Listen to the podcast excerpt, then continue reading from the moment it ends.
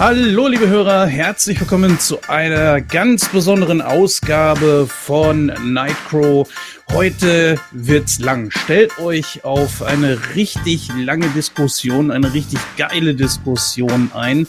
Wir sprechen heute von Spider-Man No Way Home, aber nicht nur das. Also wir werden ganz weit zurückgehen bis an den, ja, so finde ich zumindest Anfang, nämlich zu Infinity War, wo quasi für mich zumindest das alles so begann. Wir werden mal sehen, wie unsere Mitstreiter das jetzt gleich so sehen. Da hätten wir als erstes Christoph, der mal wieder mit dabei ist. Hi. Hi. Ja, kurz und bündig. Das wird's heute nicht werden. Äh, ich hoffe, du bist, du bist nachher dann noch ein bisschen gesprächiger. Du machst ja quasi so ein bisschen den Gegenpol heute.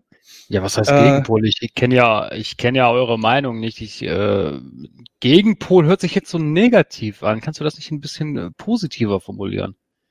Du wirst ähm, ähm, die Diskussion äh, wird sich anheizen. Ich bin gespannt. ja. Gut, also ich kenne ja schon die Meinung von Gordon, der heute auch mit dabei ist. Hi.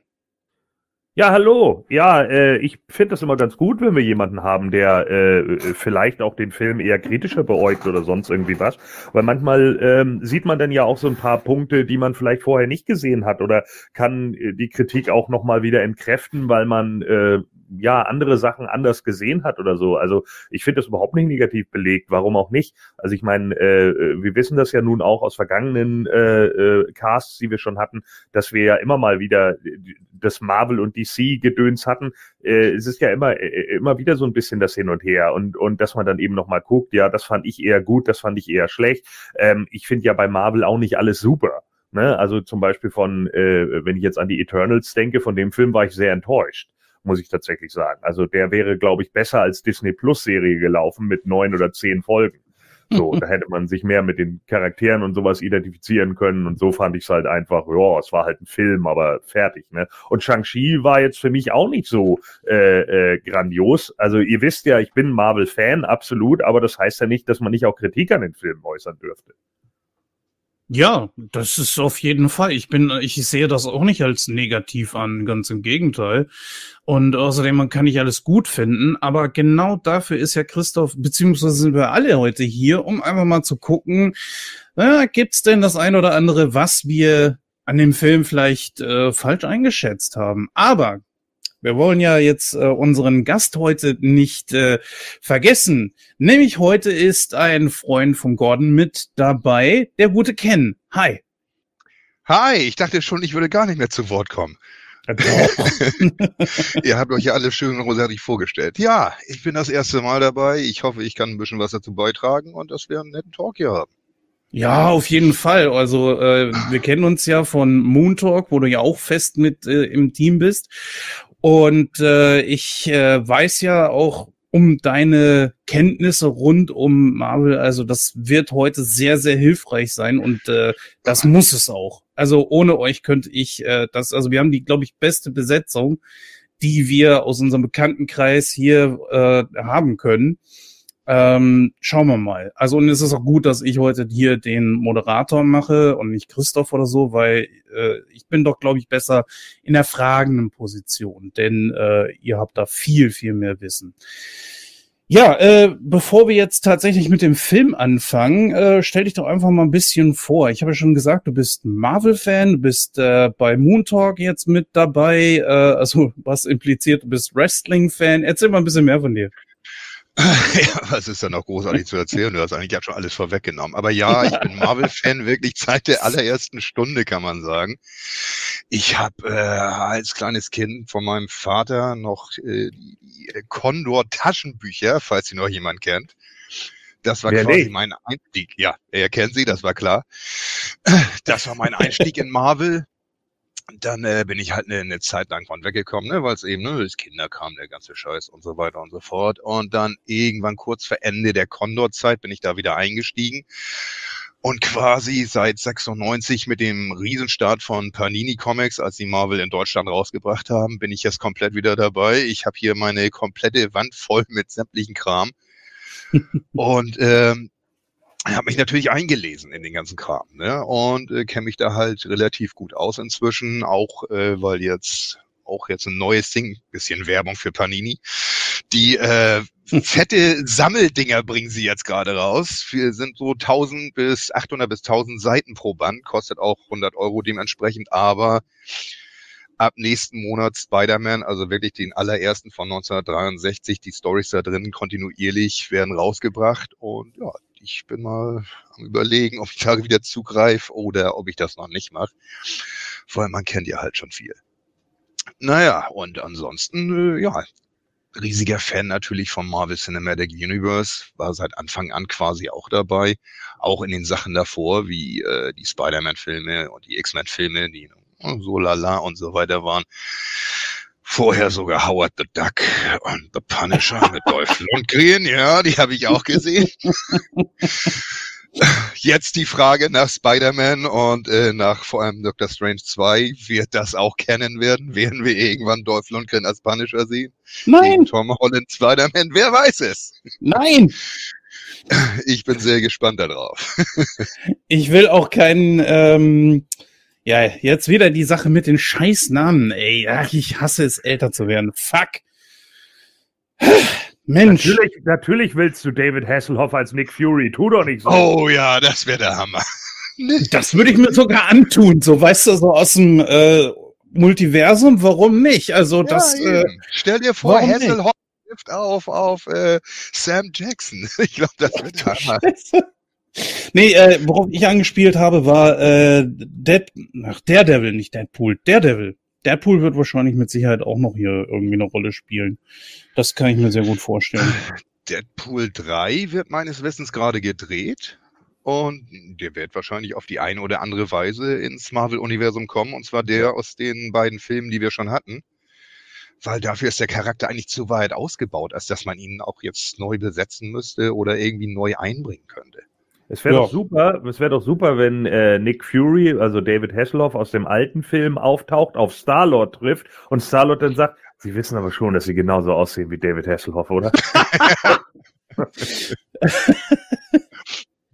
Vielleicht gibt's im Multiversum ja auch eine richtige Realität, also unsere Realität, wer mhm. weiß. Ja. ja, Jungs, wir haben viel vor uns. Ich würde sagen, wir fangen einfach mal direkt an. Also ähm, ich habe versucht, hier so ein bisschen Struktur für mich selber so ein bisschen reinzubringen. Wir werden so ein bisschen äh, über die Darsteller sprechen am Anfang, mitwirkende Länge etc. Äh, dann die Vorgeschichte. Wie gesagt, ich möchte gerne ein bisschen zurückgehen zu Infinity War weil da so Dinge einfach auch mit bei waren. Ich habe den Film jetzt nochmal geguckt, beide Teile, Infinity War und Endgame. Und ja, ich habe auch Doctor Strange gesehen. Äh, drei von vielen hier, die jetzt mit dabei sind, haben Doctor Strange auch schon gesehen. Gordon und Ken. Äh, Christoph leider noch nicht, aber er hat sich damit einverstanden erklärt, dass er hier gespoilert wird, bis der Arzt kommt. Und ich sage euch, das werden wir auch tun. Wir werden wirklich spoilern. Das heißt, für die, die sich beide Filme noch angucken wollen, äh, dann hört euch das lieber später an. Aber ich denke mal, es wird sich auf jeden Fall lohnen, das sich auch später anzuhören. So, dann äh, ja, wollen wir so ein bisschen die Handlung natürlich von No Way Home besprechen. Dann gibt's eine inhaltliche Besprechung, inklusive Doctor Strange äh, in The Multiverse of Madness, die Ereignisse darin. Ähm, den Film selber werden wir später aber noch besprechen. Dann gibt's eine Nachbesprechung und vor allen Dingen, was das, was jetzt in diesem Film No Way Home passiert ist, für das MCU bedeutet. Denn äh, ich glaube, ich kann sagen, wer gedacht hat, dass nach Infinity War und Endgame das äh, MCU so ein bisschen abflacht, der soll sich, glaube ich, noch nie so getäuscht haben. Wahnsinn. So. Gut. Fangen wir einfach mal von vorne an. Also, wir hatten im Dezember letzten Jahres 2021 den Start von No Way Home. Das war in Deutschland am 15. Dezember. Also kurz vor Weihnachten, ziemlich gute Zeit für solch einen Film. Und der Film ist, glaube ich, auch äh, wahnsinnig erfolgreich gewesen. So erfolgreich wie äh, neben, ich glaube, Infinity War und Endgame wie sonst eigentlich keiner. Also ist, glaube ich, auf Platz sechs der erfolgreichsten Filme aller Zeiten. Hat wahnsinnig viel Geld eingenommen, hat eine super Kritik gekriegt. Ja, er geht insgesamt 148 Minuten, ist mittlerweile auch auf Blu-ray und DVD erschienen. Das heißt, ihr könnt euch den Film dann auch gerne irgendwo holen, Amazon oder was weiß ich wo. Und wir haben bei der Produktion und im Regiestuhl Kevin Feige und John Watts und Amy Pascal. Die sagt mir persönlich jetzt nichts, aber naja. Jedenfalls haben wir wieder mit dabei Tom Holland als Peter Parker Spider-Man. Wir haben Zendaya, die als Michelle Jones Watson, also MJ, ich finde das immer noch seltsam, aber bitte. Äh, Jacob Battleton, äh, Battleton, so heißt er, Entschuldigung, alt, äh, als Ned Leeds, besten Freund von Peter Parker. Benedict Cumberbatch ist mit dabei als Dr. Stephen Strange. Wir haben Marissa Tomei als, äh, oder Tomei als May Parker. John Favre wird wieder mit dabei sein, hat auch eine etwas zentrale Rolle hier. Andrew Garfield ist mit dabei. Ja, und das wird natürlich die Riesenüberraschung. Tobey Maguire ist mit dabei. Wir haben Alfred Molina mit dabei. Wir kennen sie alle noch aus den ersten Spider-Man-Filmen Anfang der 2000er. Über die 70er, da reden wir jetzt erstmal gar nicht mehr. Wir haben Willem Dafoe mit dabei. Wir haben Jamie Foxx mit dabei, äh, die alle ihre alten Rollen wieder mit aufnehmen. Thomas Hayden Church ist quasi mit dabei, zumindest als Stimme und aus Archivaufnahmen. Wir haben Rice Evans mit dabei, der als Dr. Kurt Connors mit dabei ist. Äh, auch hier Archivaufnahmen und aber trotzdem Stimme. Dann haben wir J.K. Simmons wieder mit dabei, wie wir ja schon äh, gesehen haben. Er nimmt seine alte Rolle wieder auf, hat aber mit dem quasi Multiversum nichts zu tun. Benedict Wong ist mit dabei und wen spielt er? Wong. Auch geil. Äh, wir haben Charlie Cox mit dabei als Matt Murdock. Da gehen wir auch gleich noch drauf ein. Äh, Paula Newsom als stellvertretende MIT-Rektorin. So, und jetzt kommen wir hier so in diesen Bereich, wo, äh, ja, gehen wir einzeln noch drauf ein. Äh, Tom Hardy haben wir auch noch gesehen in einer Post-Credit-Scene und ja. Also es ist eine ganze Menge, nicht nur der Cast ist beeindruckend, sondern auch die Geschichte dieses Films. Also Wahnsinn. So, Jetzt würde ich einfach mal sagen, gehen wir so ein bisschen in die Vorgeschichte. Wenn ich irgendwas vergessen habe, was eurer Meinung nach äh, wichtig ist, dann unterbrecht mich gerne. Ich möchte allerdings hier bei Avengers Infinity War beginnen. Nur so ein klein bisschen die Abhandlung. Bei Infinity War kam es ja zum lang angepriesenen Angriff von Thanos, der sich die Steine holen wollte. Und die hat er nach und nach dann auch letzten Endes eingesammelt. Während dieses Filmes sind schon erste Avengers gefallen oder welche, die halt in diesen Filmen mitspielen an Charakteren in Avengers Endgame haben wir, und deswegen wollte ich diese Filme gerne mit reinbringen, äh, schon so die ersten Anzeichen eines Multiversums beziehungsweise Zeitreisen mit da drin gehabt. Das kann man aber auch ähnlich sehen. Ob nur Multiversum oder Zeitreise, es beinhaltet ja beides, dass man trotzdem auf Charaktere treffen kann, die äh, längst nicht mehr unter uns weilen.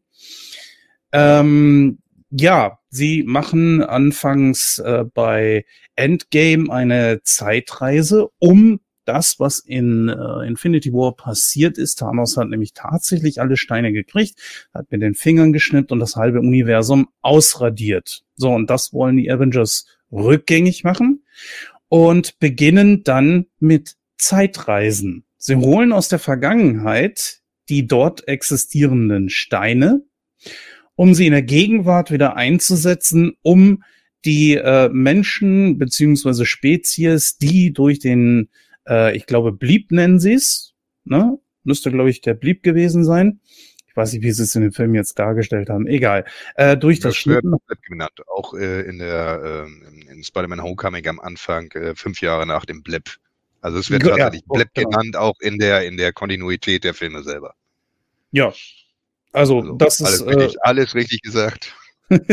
alles super. Sehr gut. Ich trage mir ein A ein und blättert mal die Seite weiter. So, also, äh, ja, der äh, Blip wurde vollzogen. Sie holen die Steine aus der Vergangenheit und machen das Ganze wieder rückgängig. Allerdings haben sie aus der Vergangenheit auch einen kleinen Besucher mitgebracht, nämlich Thanos und seine ganze Gang, die dann äh, quasi an dem Hauptquartier von den Avengers dann ein Riesenspektakel äh, lostreten, wo dann doch die Avengers mit hohen Verlusten als die Sieger hervorgehen. Und äh, sie können alles wieder rückgängig machen. Ähm, aber auch, und das, das ist äh, auch so die große Frage, äh, was ist da jetzt mit Thanos passiert? Ist er einfach äh, weggeschnitten worden von Iron Man oder ist er einfach nur in die Vergangenheit zurückgebracht worden? Ich hoffe in die Vergangenheit, weil sonst haben wir einen riesen Paradoxon. Das kennen wir ja schon, das Wort aus Zurück in die Zukunft. Aber gut, das ist eigentlich unerheblich. Das können wir für uns äh, selbst entscheiden, ob er in der Vergangenheit jetzt äh, ist oder nicht.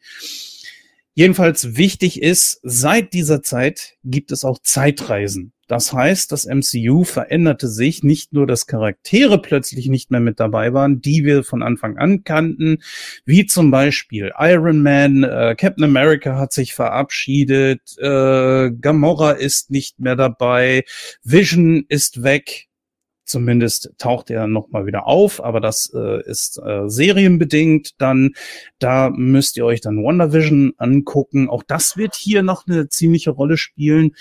Mein Gott, ist das wahnsinnig viel. So, äh, ja, sind noch ein paar mehr, aber das ist jetzt eigentlich nebensächlich. Nach dieser ganzen Geschichte kam äh, No Way, nee, Far From Home. Und dort wiederum setzt das Ganze tatsächlich auch an die fünf Jahre, die jetzt seit dem Blip ähm, vergangen sind, wieder an. Spider-Man erhält quasi einen neuen Gegner. Wir haben das erste Mal ähm, Mysterio mit dabei. Finde ich sehr geil. So ein Lieblingscharakter von mir aus dem äh, Spider-Man-Universum. Und dieser äh, hat dann am Ende, ich mache jetzt einen ziemlich massiven Sprung, äh, hat am Ende nicht nur sein Leben gelassen, sondern die ganze Welt darüber informiert, wer P Peter Parker wirklich ist. Und hat auch äh, die Welt im Glauben gelassen, dass er ihn umgebracht hat, was völliger Schwachsinn ist, äh, denn das ist nicht der Fall. Aber nichtsdestotrotz, da haben wir dann auch einen riesen Cliffhanger, damit endet Far From Home. Und äh, ich setze jetzt direkt an unseren Film heute an damit geht das Ganze natürlich weiter. Peter Parker möchte gerne wieder die Welt im Unklaren lassen über seine wirkliche Identität, denn seitdem das passiert ist, ist die Hölle los. Er kann sich nicht mehr wirklich äh, frei bewegen, seine Freunde können sich nicht mehr frei bewegen. Also für so einen Teenager bricht da wirklich die Welt zusammen. Und das, äh, man merkt das auch ganz klar, dass sein Mentor, nämlich Tony Stark, plötzlich nicht mehr da ist. Er hat ja schon in Far From Home hat er quasi in Mysterio so ein bisschen äh, äh, Tony Stark gesehen. Aber ja, Tony Stark ist halt eben nicht mehr da. Und so wendet sich Peter Parker dann an Dr. Strange. Und Dr. Strange sagt, klar, das können wir machen. Allerdings äh, möchte Peter gerne, dass nicht alle Leute vergessen, wer er denn ist, wie unter anderem die Avengers, dann seine Freunde, also MJ und so weiter. Und jedes Mal unterbricht er dann äh, Dr. Strange, was zur Folge hat, dass eigentlich jeder, der Peter Parker äh, kennt, der die wahre Identität von Peter Parker kennt, Zugang zu unserem Universum erhält. So, und damit machen sie das Multiversum auf. Dann passiert es, dass tatsächlich äh, einige Charaktere aus verschiedenen Universen, die wir auch kennen, nämlich den ersten Spider-Man-Filmen mit Tommy Maguire und den beiden Amazing Spider-Man-Filmen, dann plötzlich Zugang zu diesem Universum hier finden und mit denen muss sich Spider-Man dann zusammen mit seinen Freunden rumschlagen. Er hält da allerdings äh, unerwartete Hilfe äh, von den anderen beiden Spider-Man, und zwar von Andrew Garfield natürlich als Spider-Man und Peter Parker, beziehungsweise Tobey Maguire. So, und das war ziemlich geil. Damit hat man jetzt wirklich, glaube ich, viele Grenzen hat fallen lassen. Äh, letzten Endes kann unter vielen Aspekten, wir werden auf die einzelnen Dinge gleich noch genauer eingehen, nur damit wir jetzt ungefähr wissen, äh, was jetzt in diesem Film passiert ist. Äh, sie können tatsächlich alle Gegner, die sie zu sich gerufen haben, unfreiwilligerweise heilen und in ihre Universen zurückschicken. Was das wiederum bedeutet, da bin ich froh, dass Christoph heute mit dabei ist. Er hat mir da schon ein bisschen seine Theorien zugesagt. Das ähm, erörtern wir auch gleich noch. Und das Ganze wird nochmal so, ist echt viel. Äh, sie können die Leute zurückschicken. Äh, Peter hat äh, May verloren, hat also da auch wieder große Verluste. Die beiden Spider-Mans, also Andrew Garfield und Tobey Maguire, kehren in ihre Universen zurück. Und eigentlich ist somit auch vieles wieder rückgängig gemacht worden. Äh, Doctor Strange führt einen Zauber durch, dass plötzlich wirklich gar keiner mehr weiß, wer Spider-Man ist. Und ja, Peter Parker muss dann am Ende dafür sorgen, dass seine Leute ihn quasi wieder neu kennenlernen. Er muss MJ neu für sich gewinnen und bla. Das ist aber alles noch Zukunftsmusik. Das wird äh, später dann kommen. Am Ende wird es tatsächlich noch eine Post-Credit-Scene geben, auf die gehen wir dann später noch ein. Und dann wird das Ganze quasi fortgesetzt und da möchte ich dann auch erst einmal aufhören, äh, dann später in Doctor Strange in the Multiverse of Madness. Und ja, jetzt gehen wir erstmal auf diesen Film hier ein. Und ihr seht, es ist verdammt viel. Und es ist auch nicht ganz einfach, das Ganze zu äh, kommentieren. Deswegen hoffe ich auf euch drei, dass ihr mir da auch so ein bisschen um die Arme greift. Äh, ja, also äh, ich würde mal vorschlagen, wir machen das an wirklich sehr handfesten Sachen, äh, beziehungsweise handeln wir uns da entlang, denn äh, sonst haben wir hier die, die Kleinigkeiten. Das wird schwierig, sich darauf zu konzentrieren. Fangen wir einfach mal ganz von vorne an. Und zwar sehr großes Ereignis natürlich. Wir haben ähm, Leute aus dem äh, Multiversum plötzlich aus den anderen Spider-Man-Filmen, was wir schon im Trailer gesehen haben. Gordon, äh, bezüglich Trailer und so weiter, hast du dir, was da jetzt wirklich in äh, No Way Home aufgetreten ist, vorstellen können, dass es doch noch so weitreichende Formen annimmt? Äh, was genau meinst du jetzt? Schwierig. Also, ja, die Frage war ein bisschen schwierig. Wir haben hier äh, weitreichende Konsequenzen für das MCU und das wird noch wahnsinnig geil. Da gehe ich definitiv von aus. Wir haben es schon in Doctor Strange gesehen. Und wir wissen ja jetzt, dass diese ganzen Universen miteinander verstrickt wurden. Aber als du den Trailer gesehen hast, es gab ja im Trailer zum Beispiel ähm, äh, Doc Ock zu sehen, äh, gespielt von Alfred Molina aus dem ersten Spider-Man-Filmen. Und als du das gesehen hast, hast du dir ungefähr vorstellen können, was das für ein Riesenausmaß in diesem Film annehmen wird. Ja, äh, weil natürlich auch, wo die Dreharbeiten angefangen haben, ja äh, leider aufgrund des Internets kommst du ja nicht drum herum. Ne? Also es war ja, schon irgendwie, es war schon irgendwie klar, dass äh, Toby Maguire und Andrew Garfield auftauchen würden. Ähm, und dass wahrscheinlich auch noch äh, diverse andere dann auftauchen. Und da hat man natürlich dann schon überlegt, so, also ich zumindest habe dann natürlich überlegt, wem man tatsächlich alles irgendwie holen könnte, ne? Ob man jetzt auch wirklich alles miteinander verbindet und so weiter und so fort. Ich war ja zum Beispiel kein Fan von den Andrew Garfield-Filmen, muss ich ganz ehrlich gestehen. Ich fand die Mist. Äh, ihn mochte ich als, als Peter Parker und auch als Spider-Man. Das hat er auch ganz gut hinbekommen. Er hat auch den Humor von Spider-Man ganz gut transferieren können, aber ähm, die Filme an sich waren halt einfach einfach dumm. Gerade der zweite, äh, Rise of oh. Electro oder wie der hieß, äh, ja. der war unerträglich. Ken und ich haben den ja damals im Kino geguckt und äh, wir sind rausgegangen. Selten sind wir so kopfschüttelnd aus einem Marvel-Film gegangen. Also ja, in Anführungsstrichen. Ich bereue es heute noch, den im Kino gesehen zu haben. Gruselig. Also, den ersten äh, Amazing habe ich nicht im Kino gesehen, weil es war halt ein Reboot, den wollte ich nicht. Ja. Und beim zweiten habe ich dann gesagt, ja gut, okay, ich habe den ersten dann zu dem Zeitpunkt schon auf DVD gesehen, habe gesagt, ja okay, so schlecht ja. ist es nicht. Mal gucken, worauf es jetzt hinausläuft. Und dann war das so ein Schlag ins Gesicht, weil sie mehr damit beschäftigt waren, äh, einen Sinister Six Film zu machen, also auf die nächsten ja. Filme hinzuarbeiten, anstatt diesen Film wirklich einigermaßen gut hinzukriegen. Und das hast du im Film von vorne bis hinten angemerkt. Und deswegen Richtig. ist es wirklich einer der größten, schlechtesten, dümmsten Marvel-Filme von, von allen. Ja, also ich glaube, ja. da, da waren tatsächlich wenige für mich auch drunter. Ich habe ja Amazing Spider-Man 1 auch im Kino gesehen. Da war ja am Schluss dann auch diese dämliche Szene mit den, mit den Kränen und so, wo ich dann auch gedacht habe, oh mein Gott, jetzt ist das so ein Videospiel hier. Das fand ich ganz gruselig. Ne? Und äh, also ich glaube, es gab tatsächlich bei den, wenn ich jetzt so an Marvel-Verfilmungen denke, würde ich nur noch Fantastic Four von 2015 unter denen legen. äh, der war auch ein, ein absolutes Debakel.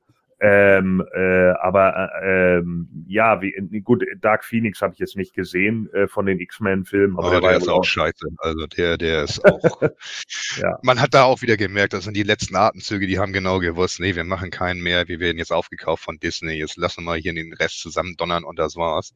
Vor ja. allem, die haben Nachdrehs gehabt von dem Film, weil sie das komplette Ende neu drehen müssten, weil das zu ähnlich von Captain Marvel war, der ein paar Tage vorher auf den Markt gekommen ist. Und solche Nachdrehs sind meist immer scheiße. Ja. Kann ich ja, ja. Äh, nur so unterstreichen, ja. Ja, und äh, letzten Endes fand ich es aber trotzdem ganz interessant, weil ich dann nämlich irgendwie gesagt habe, naja, okay, wenn es einer gerade biegen kann, dann ist es Kevin Feige und seine Truppe. Ne? Also das ist nun mal einfach so. Ähm, Leute, die sich halt auch wirklich mit dem Marvel-Universum auskennen und äh, das ist halt einfach was, was Sony halt regelmäßig verkackt hat. Ne? Einfach immer Leute dann eingestellt, die dann irgendwie nicht so viel Ahnung hatten oder wieder Leute, äh, und Christoph wird davon ein Lied singen können, ne? mit DC-Verfilmungen, wenn sich plötzlich Leute Leute einmischen, die überhaupt keine Ahnung von den Comics haben und so. Ja, ja, richtig, sagen, richtig. Ja, cutten wir mal 35 Szenen aus dem Film raus, weil die alle zu hart sind. Nein, dann ist die ganze Story im Arsch. Ja, wir machen weiß, Dinge trotzdem raus. So. Ich weiß überhaupt nicht, auf welchen Film du anspielst. Ja. ne? So, und das ist ja nur bei einigen Sachen. Ja, und Sony hat auch jetzt gerade wieder einen rausgehauen von, von Dingers hier, Mobius oder nicht. Und der ist auch auf halber Strecke verhungert wieder. Den habe ich auch noch nicht geguckt. Den habe ich auch noch nicht geguckt, aber nur das, was ich mitgekriegt habe, soll schon wieder sowas von grottenschlecht sein, dass die ja. Leute, die keine Ahnung haben. Und dann auch wieder, der Film sollte, glaube ich, vor zwei oder drei Jahren schon rauskommen. Wegen Corona hat er sich natürlich verschoben. Und dann ist da auch noch eine Post-Credit-Scene nachgeschuhhornt worden ich habe sie nicht gesehen, ich habe nur sämtliche Stories im Internet darüber gelesen und das ist einfach schon wieder alter Schwede. Ja. Lasst uns auf dem Hype von No Way Home mitfahren und äh, egal, ob es Sinn macht oder nicht. Genau. Naja, und das ist eben äh, das, das große Problem. Und da habe ich mir halt einfach so bei, bei ähm, No Way Home dann gedacht, also mal gucken, wie sie es gerade biegen und was sie da machen. Natürlich wird es da immer wieder nach der, nach der äh, äh Logik von Zeitreisen etc. wird es wahrscheinlich immer irgendwelche Querelen geben, weil es Zeitreisen halt nicht gibt. Ne, das muss man halt einfach so sehen. Aber ich fand für das, was sie daraus gemacht haben, fand ich es schon bockstark. Vor allen Dingen, weil sie auch so viel Fanservice mit eingebaut haben. Und ja, natürlich, klar, hatte ich auch schon während des Trailers dann erwartet, so, also ich meine, Doc Ock hat man gesehen, man hat die Bombe vom, vom Goblin gesehen. Also da war denn ja schon zu erwarten, was so auf einen zukommt. Ja, obwohl äh, Amazing Spider-Man hätte ich nicht gedacht, dass man den irgendwo mit einbindet. Das war, glaube ich, im Trailer nicht zu sehen. Ich weiß nicht, ob es einen zweiten gab. Äh, ich muss ganz stehen, äh, ich habe auch bei Far From Home, äh, No Way Home, mein Gott, ich komme da immer wieder durcheinander, Entschuldigung, ähm, habe ich mir keinen Trailer angeguckt. Deswegen äh, war ich im Kino doch sehr überrascht äh, das mit Doc Ock wusste ich, dass man das irgendwie einbinden wird, aber ich wusste nicht, dass man das Multiversum öffnen würde, sondern ich habe mir gedacht, das ist eher so wie bei äh, J. Jonah Jameson, dass man hier den Darsteller aus den Originalfilmen nimmt, aus den Anf von den Anfang 2000ern. Äh, wie hieß er noch? Ich gucke gerade mal. Äh, Finde ich gerade nicht. Da doch, J.K. Simmons, genau. naja, warum nicht, dachte ich, dann nehmen sie den jetzt halt eben als äh, Dog Ock. Und das war ziemlich geil. Also das war einer der besten Kinobesuche, die ich äh, jemals hatte, muss ich sagen, weil da hast in dem Moment, als Andrew Garfield da plötzlich auftauchte, habe ich einen der geilsten Kinomomente überhaupt gehabt, weil die Leute so, aber auch wirklich, die waren alle überrascht. Das hat die Leute weggebombt. Wahnsinn. Da ist leider Andrew das Garfield, dann. Entschuldige, aber Andrew Garfield hat sich auch wirklich reichlich Mühe gegeben, das runterzubuttern. Er ist ja in, in etlichen Interviews, ist er immer wieder danach gefragt worden, bist du dabei, bist du dabei, bist du dabei? Und er hat jedes Mal gesagt, nein, bin ich nicht. Und ist ernst geblieben wie nix Gutes. Und dann eben ähm, kam der Film raus, die haben ihn nochmal interviewt und er hat nur gesagt, Alter, es war so schwer, alle Leute zu belügen. Ich mach das nie wieder. Also deswegen ist das schon ein ziemlich heftiges Ding gewesen.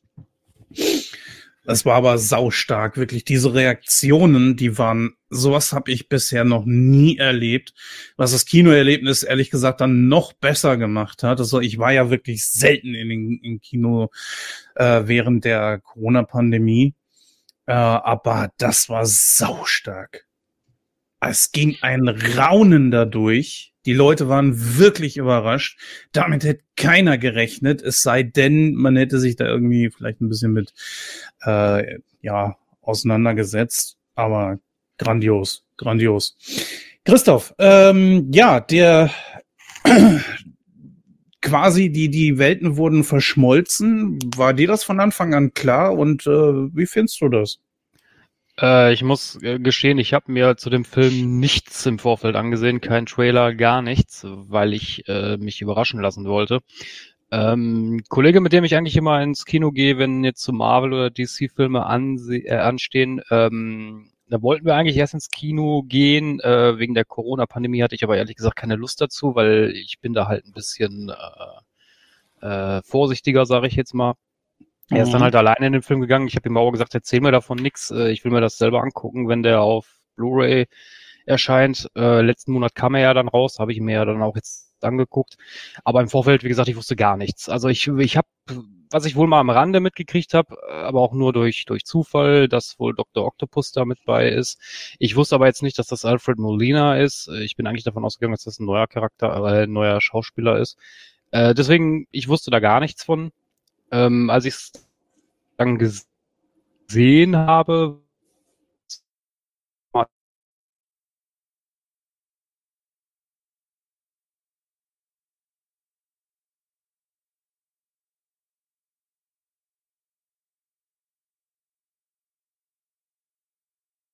da so tief in der Marvel-Materie bin ich da jetzt nicht drin. Ähm, also von daher, wie gesagt, so im Vorfeld wusste ich da gar nichts drüber. Was glaube ich auch das Beste ist, ne? Äh, wie gesagt, die äh, Reaktionen da, die waren wirklich super. Also sowas, das macht ein Kinoerlebnis dann auch wirklich einzigartig. Äh, Ken, als du im Kino warst, äh, wie hast, was waren da die Reaktionen? Wart ihr beiden eigentlich im Kino zusammen? Ja, ja, Also den haben wir, haben, wir, haben wir zusammen Ja. gesehen. Wie waren da die Reaktionen? Ja, das auch. Äh, Die Leute auch "Hä, schlucken, was, was äh, ist passiert und so weiter. Also es Mhm. ist, ne, Leute haben schon drauf reagiert, es, es haben nicht viele mit gerechnet. Man hat ein bisschen was davon geahnt, ne, wenn man sich auskennt mit der ganzen Materie. Vor allem äh, in einem Trailer hat man halt diesen, diesen großen Angriff gesehen, wo, wo Sandman und Electro und Lizard und alle irgendwie auf den einzelnen Spider-Man in der Mitte zustürmen, wo dann viele im Internet schon gesagt haben, oh, pass auf, die haben da irgendwas rausgeschnitten und da was rausgekattet. Deswegen hat man sowas ein bisschen im Hinterkopf schon gehabt, von wegen, ah, da könnte was kommen. Aber äh, als es dann wirklich soweit war, hat man wirklich da gesessen und gesagt, yeah, wow, so stelle ich mir das vor. Also den größten, den größten Markout hatte ich gar nicht so sehr bei Andrew Garfield und Tobey Maguire, sondern mein, mein personal favorite war Charlie Cox. Das war einfach so großartig, wie sie ihn als Matt Murdock Schrägstrich Daredevil da eingeführt haben. Also das war einfach der Oberhammer. Ne, das war ja äh, äh, in, in dem Moment einfach deutlich deutlich cooler für mich noch, einfach wegen, weil ich ja auch die die Daredevil-Serie auf Netflix so gerne mochte. So, jetzt haben wir hier die Leute zigmal drin. Äh, ganz komisch gerade. Ja, äh, Ich hatte jetzt nicht mehr gehört, was du gesagt hattest, Gordon, zum Schluss, weil ich gerade geflogen bin. Aber lassen wir alles drin. Wir schneiden ja nicht mehr. Äh, ja, ähm, ich hatte noch gehört, dass du ähm, Daredevil angesprochen hattest, ne? Ja, genau. Ja, also wie gesagt, das war für mich einfach wegen der wegen der Netflix Daredevil Serie war das für mich halt einfach der größere äh, Markout. Äh, die Frage ist natürlich, äh, wird das jetzt der Schauspieler sein oder wird das irgendwie, wird da noch jemand anderes kommen? Nee, das wird er weiterhin machen. Ich meine, Charlie Cox hatte ja von vornherein, das hatten sie ja auch mitgeteilt, ähm, das hatte ja auch Vincent D'Onofrio mitgeteilt. Sie hatten ja unter ihrem Netflix-Vertrag schon in den Vertrag mit reingeschrieben bekommen, dass sie sich eventuell auch für Kinofilme bereithalten sollen. Und äh, das haben sie ja offensichtlich alle unterzeichnet. Witzigerweise wohl auch die Leute aus den ganzen anderen Netflix-Serien. Also wäre jetzt natürlich auch die Möglichkeit, irgendwie eine Jessica Jones oder so mit unterzubringen, auch noch gegeben. Was sich natürlich anbietet, gerade wegen She-Hulk und was jetzt alles äh, auf uns zukommt. Ja, gibt ja äh, hier die die weibliche Tor, haben wir schon in Trailern gesehen, mhm. äh, zum nächsten Torfilm. Äh, es ist Wahnsinn, was hier alles aufgemacht wird. Also nun gut, äh, versuchen wir ein bisschen weiter durchzukommen. Ja, äh, der Devil, erster Film, war natürlich ein Riesenflop, obwohl äh, ich weiß nicht so als als äh, ich bin kein Daredevil-Fan, sage ich ganz ehrlich. Christoph, wie ist bei dir? Äh, Daredevil, den ersten Moment, Film? Aber, äh, Moment, aber äh, das hat ja nichts mit dem Film zu tun. Charlie Cox ist ja nicht Ben Affleck, ne? Also das, das müssen wir schon deutlich auseinander divergieren. So, also äh, der Daredevil-Film hat mit dem Daredevil hier überhaupt nichts zu tun. Das ist wirklich der Serien-Daredevil. Ja, ja, ja, ja. Also das heißt, die Serie wird dann natürlich auch eingebunden werden. Äh, da wissen wir noch nicht hundertprozentig, weil man noch nicht so ganz genau weiß, wie es jetzt um den Status der Netflix-Serien steht, aber es sind zumindest die richtigen Schauspieler so. Und die Daredevil-Serie war von allen Netflix-Serien die beste. Also die ganzen Marvel-Netflix-Serien gehören jetzt äh, Disney. Die sind auch Disney Plus in Amerika schon, in genau. Deutschland und Europa. Das dauert jetzt noch ein bisschen, bis sie kommen, aber die sind alle auf äh, Disney Plus inzwischen. Genau. Und wir wissen jetzt halt nicht ganz hundertprozentig, weil die Serie natürlich auch teilweise eben ab 18 liefen oder wie auch immer, ob sie die jetzt genauso übernehmen werden oder nicht. Das ist halt genau die Frage. Ähm, wahrscheinlich werden es die gleichen Charaktere sein, aber es wird so ein bisschen runtergestuft werden, so dass es halt ins Marvel Cinematic Universe passt, dass es halt nicht mehr ganz so brutal zur Sache geht. Ja. Hm. also Vincent D'Onofrio, der Kerl, der der Kingpin gespielt hat in der Daredevil-Serie, mhm. hat mal in einem Interview gesagt, wo er für für Hawkeye, da ist er ja tritt er ja auf als ähm, Kingpin, hat er gesagt, er spielt ihn so, als wenn er der Kingpin aus der Daredevil-Serie wäre.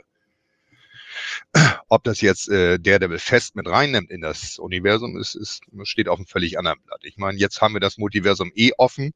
Mhm. Jetzt kann man das so machen. Also man kann sagen von wegen, okay, da ist die Entstehungsgeschichte, der aber in unserem Universum ist ein bisschen parallel, aber ein bisschen anders. Und so kann man das ein bisschen vermischen. Also ich bin noch mal gespannt, was sie aus diesen, diesen Netflix-Jungs jetzt im Marvel-Universum machen, wie sie sie einsetzen, wie sie die Stories machen und so weiter und so fort. Ich finde aber gut, dass sie halt die Schauspieler behalten, weil das teilweise wirklich gut besetzte Rollen waren.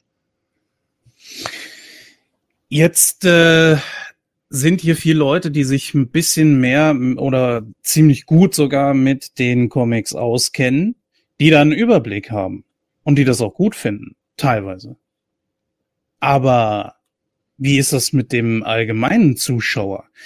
Äh, ich frage einfach mal so in die Runde. Antworte bitte, wer möchte. Glaubt ihr nicht, dass der allgemeine Zuschauer jetzt langsam aber sicher dann äh, das Interesse verliert, weil er den Überblick verliert? Ja, es ist so ein, so ein, so ein zweischneidiges Schwert, denke ich. Ne, es ist halt so, dass man immer mehr und mehr von diesem, diesem Universum sehen muss, um äh, Ahnung davon zu haben, um die Stories mitzukriegen, weil die Filme ja auch immer mehr und mehr miteinander verwoben werden. Mhm. Ne, es ist ja nicht nur, dass alles auf einen Avengers ausläuft, wo sämtliche Storylines zusammenkommen, sondern jetzt auch noch andere Dinge. Bestes Beispiel ist ja jetzt Doctor Strange, Multiverse of Madness was mehr Sinn macht, wenn man die WandaVision-Serie davor gesehen hat dafür. Oder ja. die, die Loki-Serie, um das Multiversum zu begreifen und so weiter und so fort. Es ist halt alles ein Riesending, was, was das Ganze zusammenbappt. Und ich denke, für Leute, die jetzt einsteigen, ist es wesentlich schwerer, da mitzukommen. Aber andererseits haben wir natürlich, wir haben Disney Plus, wo du wirklich den ganzen Kram auf einmal nachholen kannst. Genau Na, dasselbe ist ja mit, mit Star Wars. Ja, Star Wars sind ja auch nicht nur diese neuen Eben. Filme, sondern sämtliche Serien, die die Clone Wars Serie, die Rebels Serie, die ähm, Mandalorian Serie jetzt, die Boba Fett Serie, was alles damit einfließt und ja. auch Einfluss auf die anderen Storylines hat. Also es ist nicht nur Marvel an sich, es ist ein Trend von, von allem momentan, ein riesiges Universum drauf zu machen. Und man muss sich halt darauf einlassen. Es ist nicht mehr so von wegen, man sagt, ja, ich gucke jetzt mal kurz rein. Man muss sich wirklich darauf einlassen. Das ist ja. natürlich ein zweischneidiges Schwert. Und wir hatten ja diese Diskussion auch mit Julian schon ein paar Mal, der ja dann auch gesagt hat, oh, ich will nicht davor irgendwie fünf andere Filme gucken müssen, um den hier irgendwie in seiner Gänze zu verstehen. Ja, äh, dann kann ich aber auch sagen, du fängst nicht mit Harry Potter mit Fantastische Tierwesen 3 an. ja, also das ist halt, ja, tut mir leid, aber das ist halt Quatsch. Ne? Das ist eben, so, so läuft das halt nicht. Du kannst auch nicht Star Wars Episode 9 gucken, hast davor noch, also ich habe zum Beispiel eine Arbeitskollegin, die hat noch nie Star Wars gesehen. Wirklich nothing. Ja, gar nichts. Nicht mal die originale Trilogie so. Und die, ja, kennt einfach gar nichts. Und die war wirklich am überlegen, so, weil ihr Sohn halt so ein Crack dafür ist momentan. Und sie meinte dann, oh, dann verliere ich mich da wieder in so einem Universum und keine Ahnung, weil sie ist sie guckt halt auch Harry Potter und sie guckt Herr der Ringe und sie guckt Marvel und keine Ahnung. Und dann, äh, sie hatte jetzt so ein bisschen Schiss, dass sie in dem Franchise dann auch noch komplett aufgeht. Und dann habe ich halt gesagt, ja, egal wie, du fängst nicht mit dem neunten Teil an. Ja, das ist die, das ist die, Be Bedingung. Du kannst meinetwegen mit Episode 4 anfangen oder mit Episode 1. Das ist mir egal, aber du fängst nicht mit Episode 9 an. So, und äh, das ist halt genau der Punkt. So, äh, letzten Endes, das macht doch auch keinen Sinn. Du würdest in dem Moment irgendwie nichts, äh, nichts peilen. Genauso wie wenn du der Mandalorian einfach nur so nebenbei guckst, weil du die Originaltrilogie ganz cool fandest und dann taucht dann eine Ahsoka oder sowas auf, ja, und du verstehst es nicht, weil du halt die, weil du sie halt aus der Rebels-Serie oder wie auch immer gar nicht kennst. Clone Wars. Und äh, Clone Wars, Entschuldigung, ja. Äh, äh, genau, so, aber trotz alledem, du kennst sie dann nicht, ne? Und das ist eben genau das. Und damit, darauf muss man sich halt einlassen. Und da muss man dann eben auch sagen, ja, okay, äh, habe ich nicht geguckt, kann ich dann nicht verstehen. Man erwartet ja auch, also ich erwarte zum Beispiel nicht, dass jetzt jeder irgendwie jede Anspielung in einem Marvel-Film versteht. Äh, was weiß ich zum Beispiel, wenn Toby Maguire auftaucht und er die, die Lederjacke anhat oder die, die braune Jacke anhat mit diesem türkisen Unterhemd, dass das die, die Actionfigur, dass das Actionfiguren-Outfit von der New Spider-Man-Serie war, von 1995, das erwarte ich von keinem. Ja, dafür muss man nicht da sitzen. Das ist Fanservice. Das sind halt diese Gags, die sie für die Leute einbauen.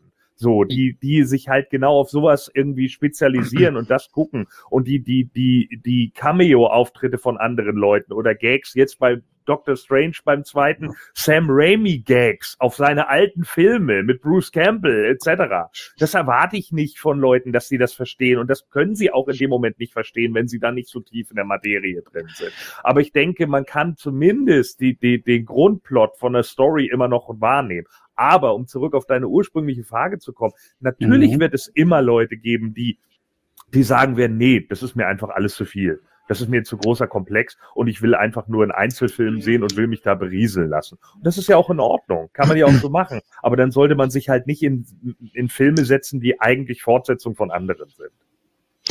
Ähm, ich stimme Gordon und kenne da dahingehend zu, dass ähm, also das man natürlich klar, wenn man halt eine Filmreihe sieht, du fängst halt nicht so mittendrin an oder am Ende, das macht halt keinen Sinn, ist ja klar.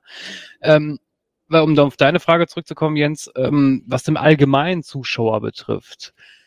Ich kann mir schon vorstellen, dass das Leute, die halt nicht so diesen Background haben oder vielleicht so die, die das Marvel Cinematic Universe nicht von Anfang an verfolgt haben, dass die dann ein paar Probleme haben. Ähm, ich sehe aber hier das Problem zum Beispiel bei dem Film jetzt, du hast halt einen Film, der sehr viel Fans, Fanservice betreibt. Das heißt, das ist, also ich habe den Film so aufgefasst, das ist ein Film für Fans. Also das ist kein Film, den sich so ein, so ein, so ein, so ein äh, normaler Zuschauer, der jetzt nicht so den Comic-Background hat, der vielleicht sogar die alten äh, Spider-Man-Filme gar nicht kennt, der sich dann da hinsetzt und sich unterhalten fühlt. Weißt du, was ich meine? Also das, das mhm. glaube ich, in dem Film passt das nicht so ganz. Also du sprichst mit dem Film tatsächlich mehr Fans an, als jetzt so den allgemeinen Zuschauer. Ich finde aber trotzdem ist gerade bei diesem Film so auch der Sprung oder besser gesagt der Spagat dazwischen sehr gut gelungen. Weil ja gut, dann ist da halt eben ein anderer Spider-Man. Dann ist das halt eben so.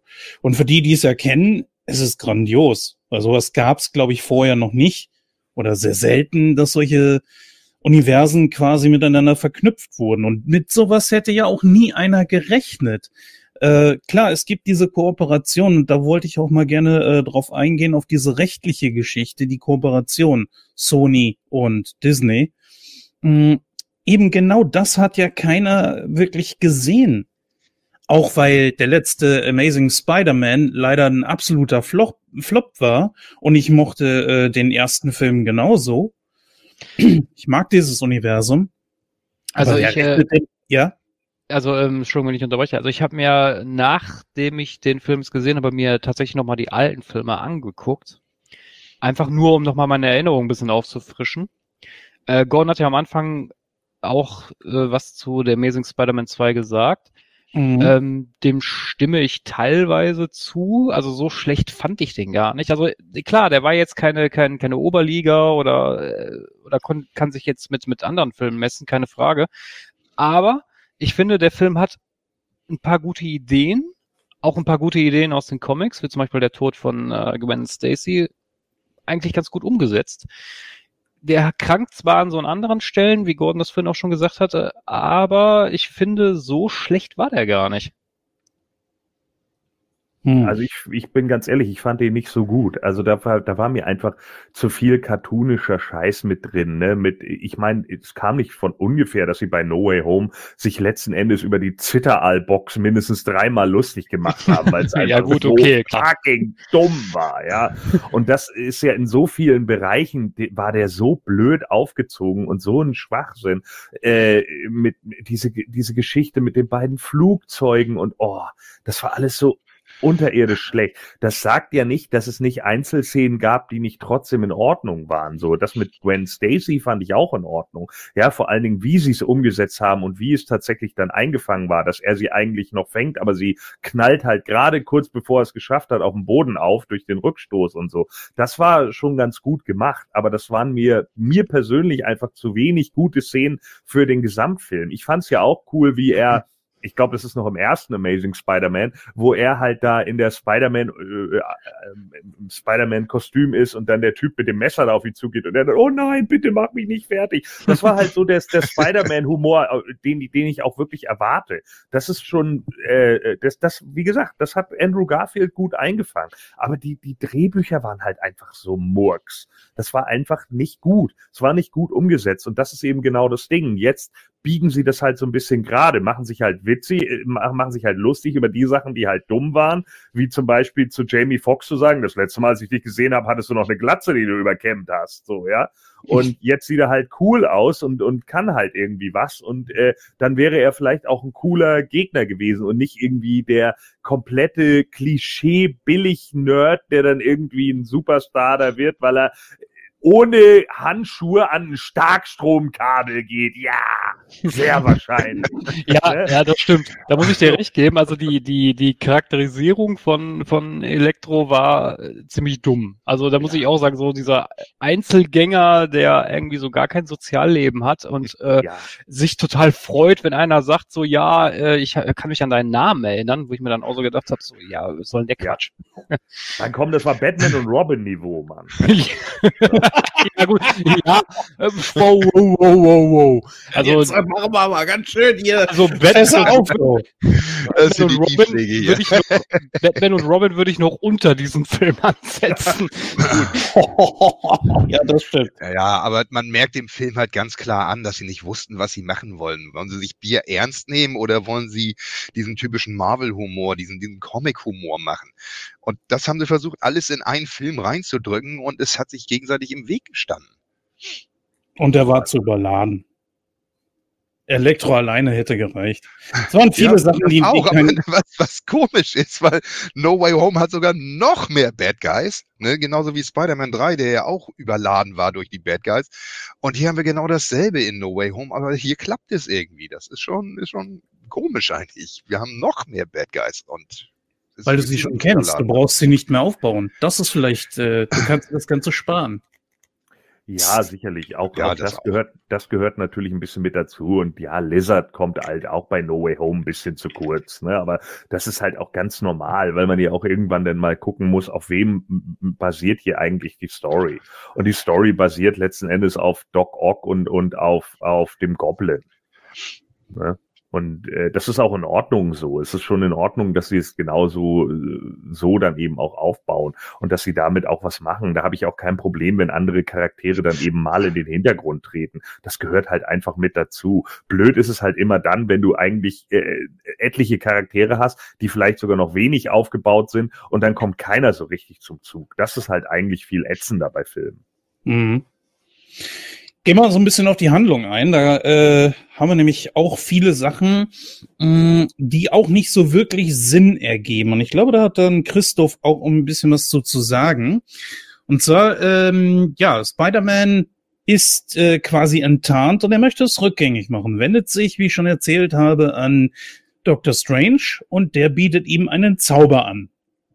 So, er greift damit ja natürlich in die Realität ein und soweit ich das jetzt weiß, ich meine, ich bin nicht äh, Comic-konform. Äh, das heißt also, nee, das ist auch grammatikalisch so nicht richtig, aber ich kenne mich in den Comics dann nicht aus. Aber eigentlich sollte Doctor Strange doch genau sowas vermeiden. In die Realitäten einzugreifen, die Zeit und so weiter. Oder irre ich mich da? Christoph, du hattest ja ähm, da eine spezielle Meinung zu. Ja, also ich ähm, allein, hm. also von der, ob das sowas ähnliches mal in den äh, Marvel Comics gab, weiß ich jetzt persönlich nicht, aber gehen wir jetzt mal von der Kontinuität, Kontinuität der Filme aus. Wir haben ja, du hast ja vorhin auch zum Beispiel den Infinity War angesprochen, wo ja mhm. Doctor Strange auch sagt, dass er halt mit seinem Leben den Zeitstein verteidigt, weil er halt seine Aufgabe ist es, diese zu schützen. Ne? So, er genau. gibt den Stein zwar nachher ab, aber das hat für mich da noch einen Sinn. Verstehst du? Hier hat es mhm. in dem Film zu sagen, nur weil Peter ein, ein, eine egoistisch motivierte Bitte hat, und nichts anderes ist es meiner Meinung nach, ihm dann zu sagen, ja klar, ich helfe dir in deinem Teenie-Egoismus und wirf meine Prinzipien über Bord. Das hat für mich als Aufhänger einfach keinen Sinn gemacht. Weil meiner Meinung nach wäre es Dr. Strange Aufgabe gewesen, ihm zu sagen, du pass auf, ja, dein Leben ist jetzt vielleicht nicht so schön oder aus den Fugen geraten, aber letzten Endes ist das nun mal das, was in diesem, in dieser Realität, sage ich jetzt mal, passiert ist. Und du musst jetzt halt das Beste draus machen. Weil er, er erklärt ihm ja auch überhaupt nichts er sagt zwar am Anfang kurz mal so ein bisschen so, ja, nee, und äh, mache ich nicht, und dann lässt er sich aber doch breitschlagen. Und was ich richtig dumm fand, einfach nur aus dem, wenn man den Charakter Dr. Strange betrachtet, dass er dann auch noch den Zauber verändert auf, auf die Wünsche von Peter auch noch anpasst. Und dann nachher ihm noch nicht mal erklärt, wie gefährlich das eigentlich ist. Er sagt zwar, ja, das ist gefährlich, aber er, er, er erklärt ihm ja gar nicht die Konsequenzen, die daraus entstehen können, weißt du? Und das fand ich einfach als Aufhänger ein bisschen schlecht gelöst. Das hätte man anders machen können. Weil für mich, für mich einfach nur in dieser Situation wird der Charakter Dr. Strange unglaubwürdig. Entwertet. Ja. Ja. Ken, Gordon, seht ihr das genauso?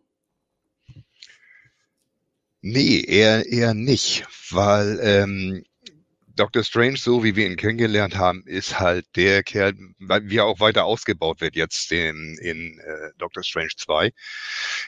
Der Mann, der äh, das Leben von allen opfern würde, um diesen Zeitstein zu bewahren. Den haben wir. Und letztendlich hat er die Zukünfte gesehen, hat sich dafür entschieden, diesen Zeitstein äh, zu, wegzugeben, um diese eine Chance zu haben.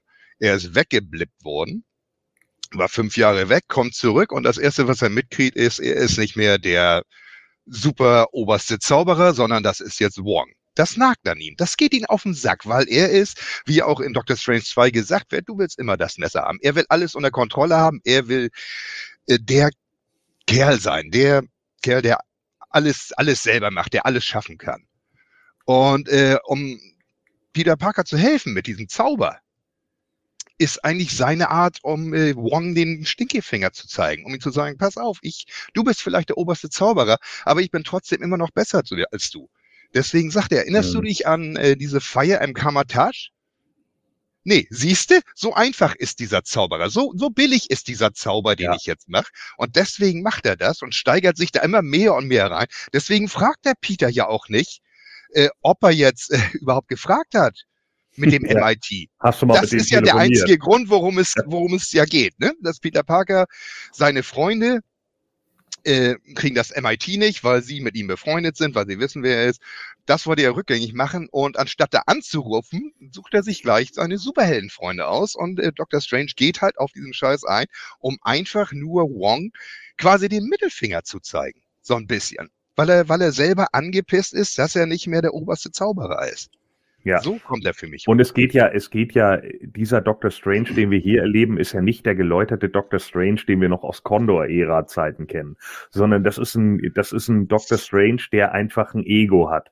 Ne? Und er wird halt ganz häufig auch von seinem Ego einfach getrieben. Deswegen steht ja auch Wong da, als er dann mit Peter was machen will, halt mich da raus ja, und geht dann äh, äh, und verschwindet dann so, weil er genau weiß, ja, es ist scheißegal, was ich jetzt wieder sage. Äh, Stephen Strange wird es halt wieder irgendwie machen, ist ihm vollkommen egal wie, weil er immer glaubt, er kann es halt handeln. Und ja, natürlich ballert er sich damit auch teilweise selber ins Aus. So, das merkt man dann ja auch im Laufe des Films. Na klar, ist das dann auch teilweise genau das. Aber ähm, er hält dann erstmal ja den äh, Zauber unter Kontrolle. Und dann sagt er auf einmal, was, du willst mir jetzt gerade erzählen, du hast nicht mal mit denen telefoniert. Und die nächste Szene ist, wo, wo äh, äh, Peter aus dem Sanktum fällt und die Tür zugeschlagen wird.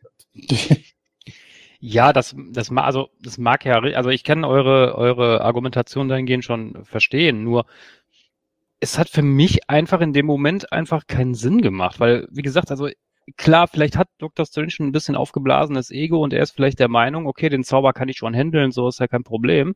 Aber dass er nicht mal auf die Idee kommt, Peter wenigstens zu, darüber aufzuklären, was schiefgehen kann oder oder ihm zumindest einen anderen Ratschlag gibt, was er stattdessen machen könnte. Weil ihm muss doch bewusst sein, selbst wenn der Zauber geklappt hätte, hätte er ja massiv in die Realität eingegriffen.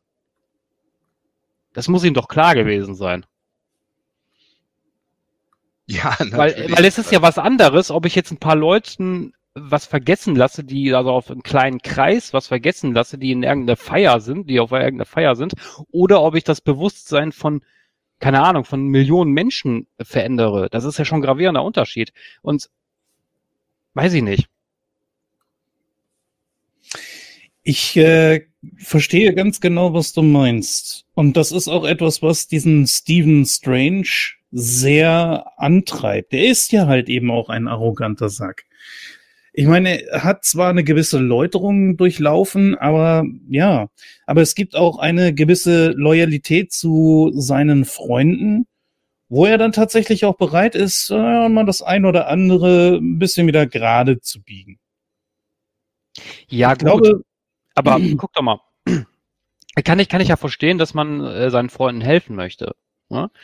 Aber man muss auch in dem Moment auch abwägen, was ist denn jetzt wichtiger? Ist denn wichtiger, dass ein, ein egoistisches Ziel von einem, also in dem Fall ist es nur ein egoistisches Begehren von Peter, oder ob man ihm anders hilft? Mit dieser Situation umzugehen. Ich meine, das ist ja. eine Situation, das ist ja eine Situation, die zum Beispiel auch Iron Man durchgemacht hat. Gut, klar, Iron Man oder, oder Tony Stark war erwachsen und er war ja auch vom Charakter her ein bisschen anders als Peter, keine Frage. Aber weiß ich nicht, man hätte das, weißt du, so, so mehr so, äh, ähm, ja, wie, wie soll ich mich ausdrücken? Vielleicht nicht alles durch, durch Zauber und Magie äh, äh, äh gerade rücken, sondern durch andere Mittel weißt du? Mhm. Und ich mhm. finde, gerade als, als, als Dr. Strange, als erfahrener, weiser Mann, hätte da vielleicht meiner Meinung nach ein bisschen anders reagieren sollen. Richtig, und das sagt er ja auch später. Ne? Er, er sagt ja auch, äh, das Problem ist halt einfach, du bist halt einfach nur ein Kind.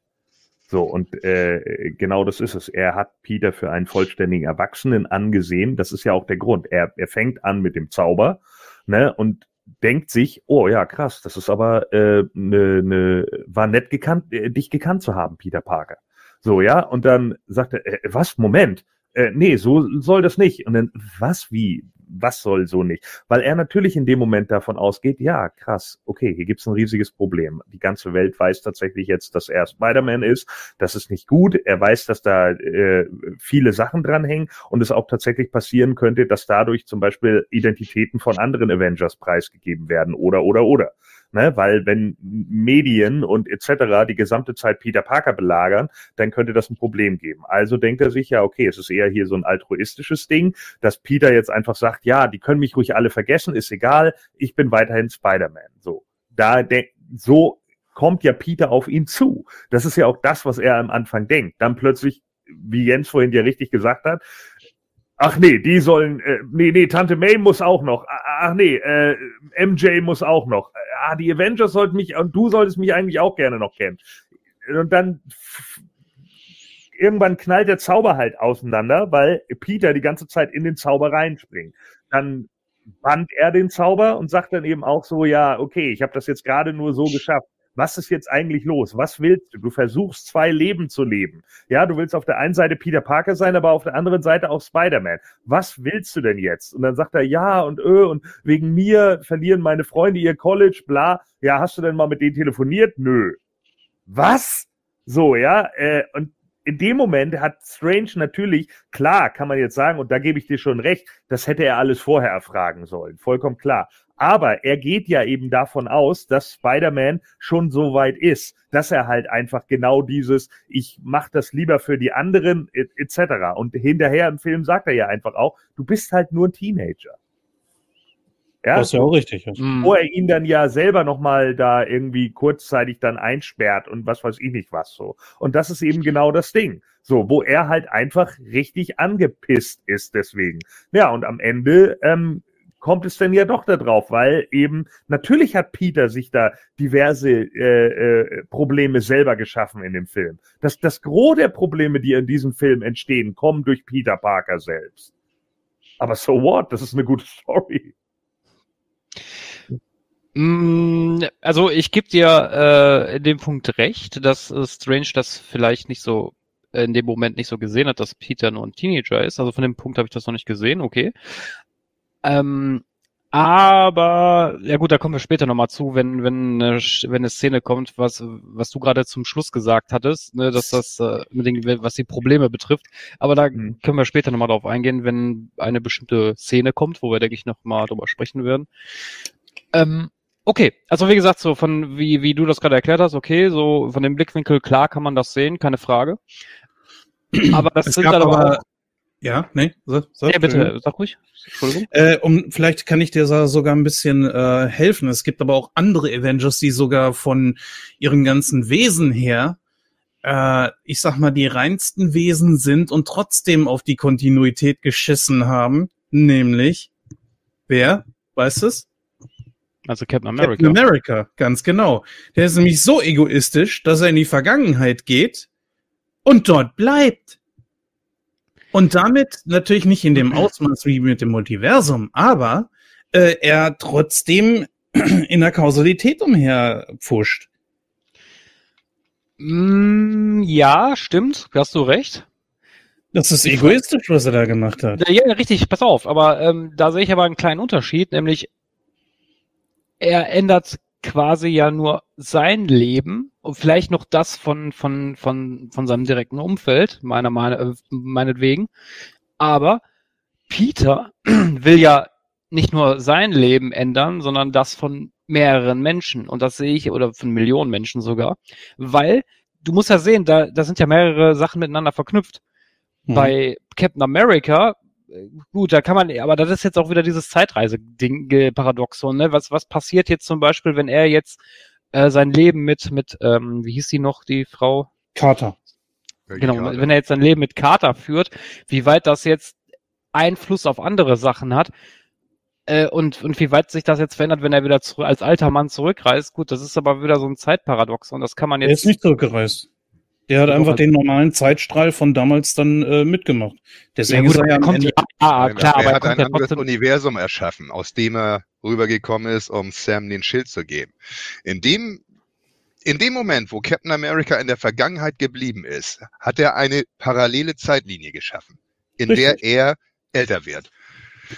Also es ist schon ein ziemlich fettes Ding, muss ich sagen. Vor allem, wenn wir ja Loki gesehen haben, was es auf sich hat mit den parallelen Zeitsträngen und was daraus ähm, werden kann und so weiter. Aber da scheint die, die ähm, Time Authority gesagt zu haben, okay, der hat es sich verdient, dieses eine Ding lassen wir jetzt mal laufen und das wird nicht ausgelöscht. Okay, gut, das kann, das kann ich nicht beurteilen, weil ich habe Loki nicht gesehen. Deswegen. Ja, äh, das wäre das tatsächlich aber in dem Fall äh, äh, ganz sinnvoll, äh, weil Loki tatsächlich eine Menge noch er erklärt zu diesem ganzen Hintergrund. Klar, man kann es auf verschiedene äh, Weisen sehen. Entweder er, er, er schafft ein alternatives Universum oder er äh, reist halt noch einmal zurück und dann hast du halt den Captain America, der eben bis zu diesem Zeitpunkt, wo er zurückreist, aufwacht und währenddessen lebt parallel der andere Captain America mit in seiner Timeline. Mhm. Ne? Und das ist dann halt wieder die Frage, kommt denn die Authority und geht denen auf den Sack oder sagt die Authority, naja, der macht ja nichts, der lebt ja nur mit Peggy Carter, ist uns doch egal. Mhm. Ja, das sind jetzt naja. Storylines, die man sich selber ausdenken kann, wie es weitergeht. Ja. Also ich habe genau. zum Beispiel dieses Ding von wem, die Authority hat ihn sein Leben leben lassen mit Peggy Carter in dieser parallelen Zeitlinie. Ja. Und dann als der alte Cap zurück ist in, in die normale Realität als alter Mann, um Sam den Schild zu geben, bleibt er auch in dieser Realität wieder. Und die Authority löscht diesen zweiten Zeitstrang. Ja, zum Beispiel. Mhm. So denke ich mir das. Ich meine, das ist jetzt, jetzt bestimmt noch andere Dinge. Ich glaube, wenn das, wenn die Zeit zu lang ist, geht das nicht mehr. Aber was weiß ich. Ne, die Authority hat ja auch gesagt, von wegen, es ist kein Problem, wenn die Avengers in der Zeit zurückreisen, weil das war ihre Aufgabe, das ist vorbestimmt. Vielleicht ist es ja auch vorbestimmt gewesen, dass Cap in der Zeit zurückreist und diese Paralleldimension erschafft. Richtig. Ja, wäre möglich. Ja, wird schwierig jetzt, ne? Ja. ja. Und wir sind noch nicht mehr bei Doctor Strange, wir sind noch bei Spider-Man und schon wird's, oh. Ja, ja, eben. Das ist ja das Problem, genau. ähm, ja, was ist das nächste große Ereignis in dem Film? Ähm, die Brücke. Ja, natürlich. Das Auftauchen der alten Charaktere. Ist das eine gute Idee, Gordon, oder ist es, äh, ich weiß nicht, vielleicht hättest du da auch einen neuen Darsteller gerne gehabt. Ich weiß Nö. es ja nicht. Nee, also ich mochte Alfred Molina ja immer als Dr. Octopus. Ich finde, der ist großartig besetzt. Äh, genauso wie, wie ein Willem Dafoe als Green Goblin. Also das sind schon, also Topher Grace als Venom, nö, aber die beiden ja, also definitiv. Und deswegen haben wir ihn noch nicht gesehen wahrscheinlich. Ja, richtig, genau so ist es. Ne? Ja, genauso also, hier wie, wie ähm, den, den grünen Kobold aus Amazing 2, den haben wir zum Glück auch nicht gesehen, weil oh, der, der abstinken so, würde gegen Oh Willem mein Dafoe. Gott, der war so schlecht, ja, oh Gott. Ja, vor allen Dingen, ach, das war ja auch dieser Schwachsinn dann noch bei Amazing Spider-Man 2. Ja, bei meinem Vater hat das 50 Jahre gedauert, bis es ausgebrochen ist. Und bei mir dauert es 50 Sekunden, nachdem ich gerade erst davon erfahren habe. Oh, ich hab diesen Film so gehasst, ey. Oh mein Gott, war der scheiße. Unglaublich. So, naja. Ich äh, eher bei äh, diesem Film so ein bisschen beknackt. Du bist mein bester Freund. Was? Ihr habt euch jetzt wie lange nicht gesehen? Ja, ja. Ein Jahrzehnt? Ja, du eben. bist mein bester Freund. Junge, da muss ich erstmal, äh, vergiss es. Ja, vielleicht hat er ja nicht viele Freunde. kann sein. Ich weiß nicht. Also, äh, auf jeden Fall ganz gruselig. Aber das war natürlich super. Also Molina sowieso, was, wie sie das dann hinterher machen, wie dann sein, äh, wie er dann die, die Tentakel übernimmt. Das war so typischer Spider-Man-Humor. Das war einfach großartig. Das fand ich richtig gut. Hey, ich kann den steuern. Haha, guck mal. Und dann nimmt er die Hand hoch. Was? Nein, du gehorchst zu mir. So großartig. Und Molina spielt das auch einfach so geil. Und ich, ich kaufe ihm auch den Face-Turn am Ende ab, weil im Comic ist ja Dr. Octopus später auch zu den Guten dann geturnt und so weiter und so fort. Und äh, das, das, das macht sich hier einfach richtig gut. Das fand ich einfach super stark. Also die beiden, auch, auch ein Willem Dafoe mit seinem typischen Overacting, aber es passt einfach zum Goblin. Der hat diesen irren Blick einfach ja. drauf. Und da muss man sagen, finde ich die deutsche Synchro sogar besser, weil nämlich Rainer Schöne der weiß es, der, der kann es, der hat eine Stimme, die ist einfach richtig hammergeil, die da super zu passt. Äh, Stimmt, muss ich auch sagen. Äh, ich fand die Szene mit Doc Ock auch sehr, sehr gut. Auch was Gordon gerade gesagt hatte, dass er mit, den Nano, mit der Nanotechnologie nachher die, die äh, äh, Arme übernimmt, fand ich auch sehr, sehr stark. weil es halt, da hat es zum Beispiel sehr gut gepasst mit den, mit den, ähm, mit dem Spider-Man-Humor, den, den man ja halt auch so kennt aus Comics und so weiter. Das fand ich super, war die wirklich eine super, super äh, äh Szene. Von das ja, Ding das, war, du hast, ja. äh, Entschuldigung, du hast nee. im, im Trailer hat man ja schon gesehen, dass Dr. Octopus diese Nanotech an den Tentakeln hatte. Und da haben natürlich, ist das Internet wieder völlig ausgerastet mit den, mit den derbsten Plänen von mir. Ja, sie brechen dann bei StarkTech ein und dann haben wir im Trailer noch einen grünen Kobold gesehen, der ein bisschen anders aussieht. Der kriegt bestimmt auch Nanotech und dann werden sie noch stärker und noch mächtiger. Und dann siehst du das im Film. Ja, ich übernehme dich jetzt. Fick dich. Das ist großartig. Was, was eben diese, diese Fan-Theorien und dann die Realität von dem, äh, die haben genau gewusst, dass sowas kommt. Deswegen haben sie genau das gezeigt im Trailer, dass diese ganzen Fantheorien aufkommen, die ja immer mehr und mehr werden. Das ist ja bei jedem Trailer, diese Theorien, die aufkommen. Und das haben die genau gewusst und deswegen haben sie es genau andersrum gemacht, dass er beherrscht wird durch diese Nanotech. Ich fand das den, fand ich den, großartig. Ich fand den Spruch von, von Doc Ock auch ziemlich, ziemlich passend eigentlich. Also gemerkt hat, dass, dass äh, der Anzug von, von dem Peter Parker in dem Universum, äh, dass er halt Nanotechnologie hat, da sagt er ja auch zu ihm so, ich habe dich, glaube ich, unterschätzt, weil er ja in seinem Universum über diese Technologie gar nicht mhm. verfügt. Ja, er sagt auch das erste Mal, wo, wo er ihn sieht in dem, diesem Nano-Anzug, es sieht ja für Doc Ock auch nur aus wie ein modernerer Anzug. Er sagt ja, auch dein neuer, starker Anzug wird dich nicht vor mir schützen, bis er dann ja. erst rauskriegt, dass es Nanotech ist das sieht alles super ineinander über, finde ich. Das ist sehr gut eingearbeitet worden, ja. Was ich ein bisschen schade fand, war, dass gerade beim Sandman und bei, äh, bei der Echse, dass da die realen Schauspieler nicht, äh, nicht wirklich mit dabei waren. Da hätte ich mir schon so eine Rückverwandlung oder so gewünscht. Gerade beim ja, Verwandlung haben wir ja gekriegt. Das sind aber nur halt ähm, Archivaufnahmen für ältere ja, Dinge gewesen. Und, ja, ich äh, weiß aber, Entschuldigung. Ja, ähm, ich weiß, die, die ja, nachher. ich wollte jetzt nicht reinquatschen. Nee, alles, ähm, alles gut. Ähm, äh, was wollte ich jetzt sagen? Genau. Ähm, ja, bei der Exe finde ich es nicht so schlimm, wenn ich ehrlich bin, weil im Film war die ja nochmal äh, verwandelt, beziehungsweise ja, wobei, ja gut, Dr. Kurt Connors konnte sich auch zurückverwandeln, aber in dem Film fand ich das jetzt gar nicht so schlimm, was ich Im nur Film hat schade er ja am Ende zurückverwandelt. Ne? Also genau, so richtig. gesehen, die, die, die Storyline von Dr. Connors ist so gesehen eigentlich abgeschlossen. Genau, richtig. Im, im ersten aber, Amazing Spider-Man-Film. Deswegen ist er jetzt halt auch nur ein Nebencharakter, genauso wie Flint Marco, dessen Storyline ja eigentlich auch abgeschlossen wurde in äh, Spider-Man 3. Genau, richtig. Das Einzige, was ich hier nur schade fand, ist, dass der Marco hier äh, den ganzen Film über aus Sand war. Ich meine, in dem Film konnte er sich ja auch in seine normale Gestalt mhm. zurückverwandeln. Und er war ja auch am Ende geläutert. Jetzt ist natürlich die Frage, ist es, zu welchem Zeitpunkt wurde er jetzt zurückgeholt? Ne? War das jetzt nach seiner Läuterung oder halt davor? Ich meine, du hast zwar diese kurze Szene gehabt, wo er, wo er Peter hilft gegen Elektro da habe ich erst gedacht, so, okay, der ist jetzt wahrscheinlich gar nicht böse, der ist halt, wie es halt auch im Ende des Films war, gut. Aber der hat sich ja dann ganz schnell wieder umgedreht ins Böse eigentlich. Ja, er ist ja nicht wirklich böse, er will eigentlich nur nach Hause, er hat keinen Bock, was hier los ist. Er kennt diesen Peter Parker, diesen Spider-Man, er kennt ihn ja überhaupt nicht. Er weiß überhaupt nicht, wer der Kerl ist.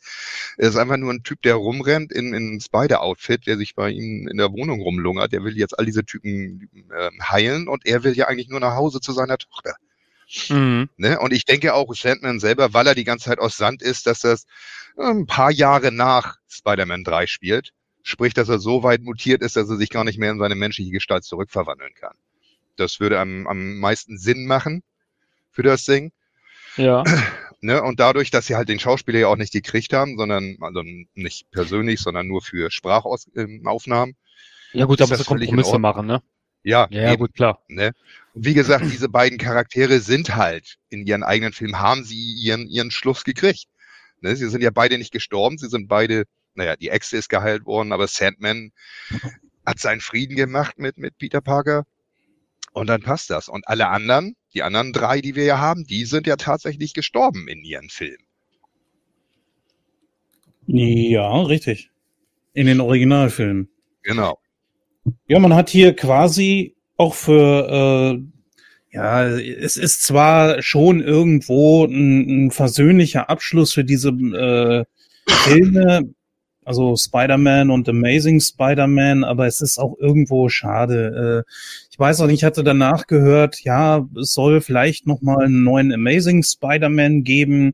Ja. Es ist ganz kurz aufgeflackert, dann wurde es doch wieder dementiert. Äh, wobei ich mir vorstellen könnte, dass tatsächlich Sony das noch aus dem, aus dem Archiv kramt. Aber ja, irgendeine Idee haben sie da schon wieder, aber ob da jetzt wirklich was rausfällt, ist eine, eine völlig andere Geschichte natürlich. Aber ich glaube, die planen schon wieder einen neuen Spider-Man, schon wieder einen eigenen, der jetzt im Sony-Universum rumjuckelt. Ja. Aber ja, erstmal abwarten, was dabei rauskommt. Also. Wenn sie gut sind, dann nehmen ja, Sie Sony, die werden nicht gut. Das ist ja das Problem. die können Videos ja, ich dachte, ich dachte vielleicht äh, wäre das jetzt mal die Chance für Miles Morales. Das wäre dann ein ziemlich großer Bruch. Wobei, ja, wobei der das, natürlich das sagt ja auch äh, Elektro, ne? Ja, ja vielleicht gibt es auch irgendein Universum, wo es einen schwarzen Spider-Man gibt. Super ne? geiler Gag, das war der Oberhammer. Ich habe ja, gedacht, der stand nicht im Drehbuch. Den hat er, hat er spontan gesagt am Set. Und deswegen fanden sie so gut, haben sie im Film gelassen. Ja. Echt? Geil. Ja. Ja, und sowas sind ja auch meistens die besten Szenen, ne? Vor allen Dingen, weil er ja dann auch noch sagt, hey, du trittst die ganze Zeit für die armen Leute in der Nachbarschaft und so ein. Ne? Ich habe immer gedacht, du bist schwarz. der Oberhammer, ey, richtig gut. Wobei es ja gewisse Logiklücken auch gibt, die äh, man auch überall nachlesen kann, dass Elektro ja eigentlich nie wusste, dass äh, Peter Spider-Man ist, beziehungsweise umgedreht. Hier ja, wusste aber da habe ich winzig kleine Fan-Theorie. Okay. Weil äh, ein Satz sagt Electro, kurz bevor, bevor ihm selber klar wird, dass er, dass er stirbt, dass er tot ist, sagt er ja erst, er wird Elektrizität, er wird immer stärker und er wird auf einmal zu Daten. Und in dem Moment, denke ich, wo er diese Daten wird, nimmt er die Daten auch auf und kriegt irgendwo halt mit, dass Peter Parker Spider-Man ist. Wahrscheinlich aus den Osborn-Akten. Aber dann ist ja. er auch schon tot. Bevor ja, er überhaupt äh, komplett darüber sehen kann. Weißt du, das sind so kleine Ideen, die eben durch, durch Sätze herauskommen, die die Charaktere sagen. Und das ist für mich so dieses Ding, wo, wo man sagen kann, ah ja, vielleicht ist er dadurch rausgekommen. Er weiß, dass Peter Parker Spider-Man ist, weil er es halt gelesen hat, als er dieses Datenpaket war, kurz bevor er tatsächlich gestorben ist. Es hat aber keine Bilddatei dazu gegeben, weil es aus den Osborne-Akten ist. Es gibt nur leider, es gibt aber da noch eine andere Logik. Äh, also klar, das kann das erklären, warum er weiß, dass er, äh, dass Spider-Man Peter Parker ist. Aber in dem Film wird das ja so dargestellt, als würden Max und Peter sich kennen, was aber in dem in der Amazing Spider-Man 2 nicht der Fall ist. Er kennt zwar Spider-Man, aber er kennt ja Peter Parker nicht. Ganz genau. Und bei Doc Ock gibt's ja auch noch eine fragwürdige Situation, denn er weiß ja nicht, dass äh, Osborn der Green Goblin war. Ja, also das habe ich auch gelesen, aber das kannst du dir ja so erklären, das wird, also, also, also Doc Ock, äh, es wird, glaube ich, in, ich weiß nicht mehr, welchem Film das gesagt wird, ich glaube sogar im zweiten, da sagt Doc Ock, glaube ich, dass er den, also der Osborns kennt man ja halt, obwohl, ne, Quatsch, ne, ne, du hast recht, dass der Green Goblin Osborn, äh, äh, Osborn war, wusste ja gar keiner außer Peter und der Butler. Ja, wo, Moment, wobei, äh, er hat doch, Sandman sagt das doch, ja, äh, der ist von seinem Gleiter aufgespießt worden, das war überall in den Medien. Aber warum weiß das dann nicht sein Sohn? Weiß ja, er ja, stimmt, sorry, weiß er ja. Ja, eben. Also er weiß nur nicht, dass äh, Peter äh, Spider-Man ist. Es ist jetzt natürlich wieder die Frage, ob die Leute, du hast ja gesehen, wie sie hier J. Jonah Jameson darstellen, ne? Das ist ja, ja. schon so Bildzeitung. Ne? Das ist ja in dem Moment, wo er da in seinem kleinen Greenscreen-Studio am Anfang noch sitzt und so und dann irgendwann kriegt er mehr Gelder und hat dann da die ganzen Kram im Hintergrund. Aber letzten Endes ist es doch genau das, ne? Oh ja, werden wir hier von Aliens entführt und bla bla bla. So, also so eine, so eine Zeitung ist das ja. Und dann kann es natürlich auch so sein, dass Leute sich das jetzt irgendwie angeguckt haben und gesagt haben, ja, klar, Ne, die, die, die gucken sich das an, sehen, dass der Norman Osborn da tot ist und dann sagen sie sich, ja klar, der war der Green Goblin. Und andere sagen, ja, da gibt's ja schon berechtigte Zweifel. Ne? Vielleicht hat der Goblin ihn auch nur getötet oder sonst irgendwie was so. Aber äh, dass die Leute das halt einfach lesen und das dann ihre Realität daraus ziehen, finde ich eigentlich nur realistisch. Also das, das machen ja mhm. alle, machen wir ja alle. Das ist ja nun mal so. Ne? Die einen sagen, ja, das glaube ich jetzt eher nicht so, und die anderen sagen, ja, doch, das glaube ich schon sehr wohl und so weiter und so fort. Das ist nun mal so. Ne? Und Meinung hat da eben jeder. Äh, und das ist eben genau der Punkt. So, und das weiß ich nicht, fand ich durch den Sandman ganz gut, äh, ganz gut erklärt. Aber natürlich klar, das durch durch diese ganzen Filme und dadurch, dass natürlich jetzt das MCU auch noch den ganzen Scheiß von allen anderen mit aufarbeiten muss, passieren immer Logiklücken. Das ist doch vollkommen klar. Es sind einfach viel zu viele Filme, die man da unter Dach und Fach bringen muss und irgendwann oh, fehlen wahrscheinlich hab's. auch ein, zwei Sachen. Ich hab's, ich habe die komplett einfachste Erklärung für alles. Das Multiversum. Der Zauberer. Nein, das Multiversum. Also. Es sind nicht die, die Filme direkt, sondern ja. eine Parallelwelt davon. Ja. In, in der Parallelwelt, in dem alle Welt mitgekriegt hat, dass ähm, ja. Osborn von dem Gleiter aufgespießt worden ist. Die Parallelwelt, in der Elektro wusste, wer Peter Parker ist und Zum so Beispiel. weiter. Ja, das sagt ja keiner. Dass dadurch diese... kann man, ja, das, das genau. wird nicht gesagt, dass es wirklich genau das Universum ist. Es kann I... halt Paralleles sein. Deswegen haben wir ja das Multiversum. Es sind ja, ja, aber das ist so eine Deus Ex Machina Erklärung. Ja, absolut, ja, ja, aber es funktioniert ja. Ne? Natürlich, ja. Äh, natürlich. Aber das ist das einfachste Ding. Du kannst dir natürlich, so wie wir es eben gemacht haben, äh, Erklärungen zusammenstellen oder darauf umarbeiten. Aber das ist so ziemlich das Einfachste, um das äh, klarzustellen. Ich meine, deswegen haben wir ja jetzt das Multiversum. Ja. Ja, natürlich. Das ist jetzt natürlich auch der, der, der cheap, der easy way out, sagen wir einfach ja, mal. Ja, natürlich. So, wir, aber wir, wir basteln jetzt hier ja gerade nur die gelben Seiten von Condor. Ne, also, äh, ja, ist doch so. Also ich, ja, ich meine, das ist, ist ja nun mal das, wo, wo wir jetzt gerade irgendwie, äh, wir machen jetzt hier einen auf Kurt Busiek oder auf Roger Stern, die jetzt irgendwie die, die verschiedenen Welten zusammenzimmern müssen, weil halt verschiedene Autoren verschiedenes geschrieben haben, was im, im Long Run keinen Sinn mehr macht. Das ist ja bei Comics ob wir da bei Marvel oder DC oder meinetwegen bei Splitter gucken, ist ja vollkommen scheißegal wo. Letzten Endes äh, ist das ja überall schon aufgetaucht, auch in den Comics äh, generell, ne? Und dass Leute dann versucht haben, äh, Geschichten wieder gerade zu biegen. Und genau das macht das MCU jetzt auch. Und natürlich entstehen dadurch ein paar Logiklücken. Das ist einfach ja, normal. Das, das Aber lässt sich gar nicht vermeiden. Vor allem, wenn man bedenkt, dass Spider-Man jetzt aus, ich habe mal nachgezählt, zehn Filmen besteht. Ja. Insgesamt die alle ja. in diesem einen Film jetzt, ne, in diesem zehnten Film jetzt alles zusammenkommen. Also dafür ist das schon eine verdammt große Leistung. Und da lasse ich mich auch gerne auf ein paar Plotholes ein, ganz ehrlich. Ja, das sehe ich nämlich ganz genauso. Also das ist eben auch immer genau das Ding. Klar kann er das natürlich trotzdem irgendwie stören oder nerven oder wie auch immer und das ist auch vollkommen berechtigt. Aber ich denke, ähm, sie machen da momentan irgendwie das Beste draus, zumindest mit dem, was sie da, äh, ja, was mit, mit, mit den Sachen, die sie halt gegeben bekommen haben, sagen wir es einfach mal so. Ne? Seien wir froh, dass die 70er Jahre Serie nicht noch mit einbezogen wurde. What if? Staffel 2.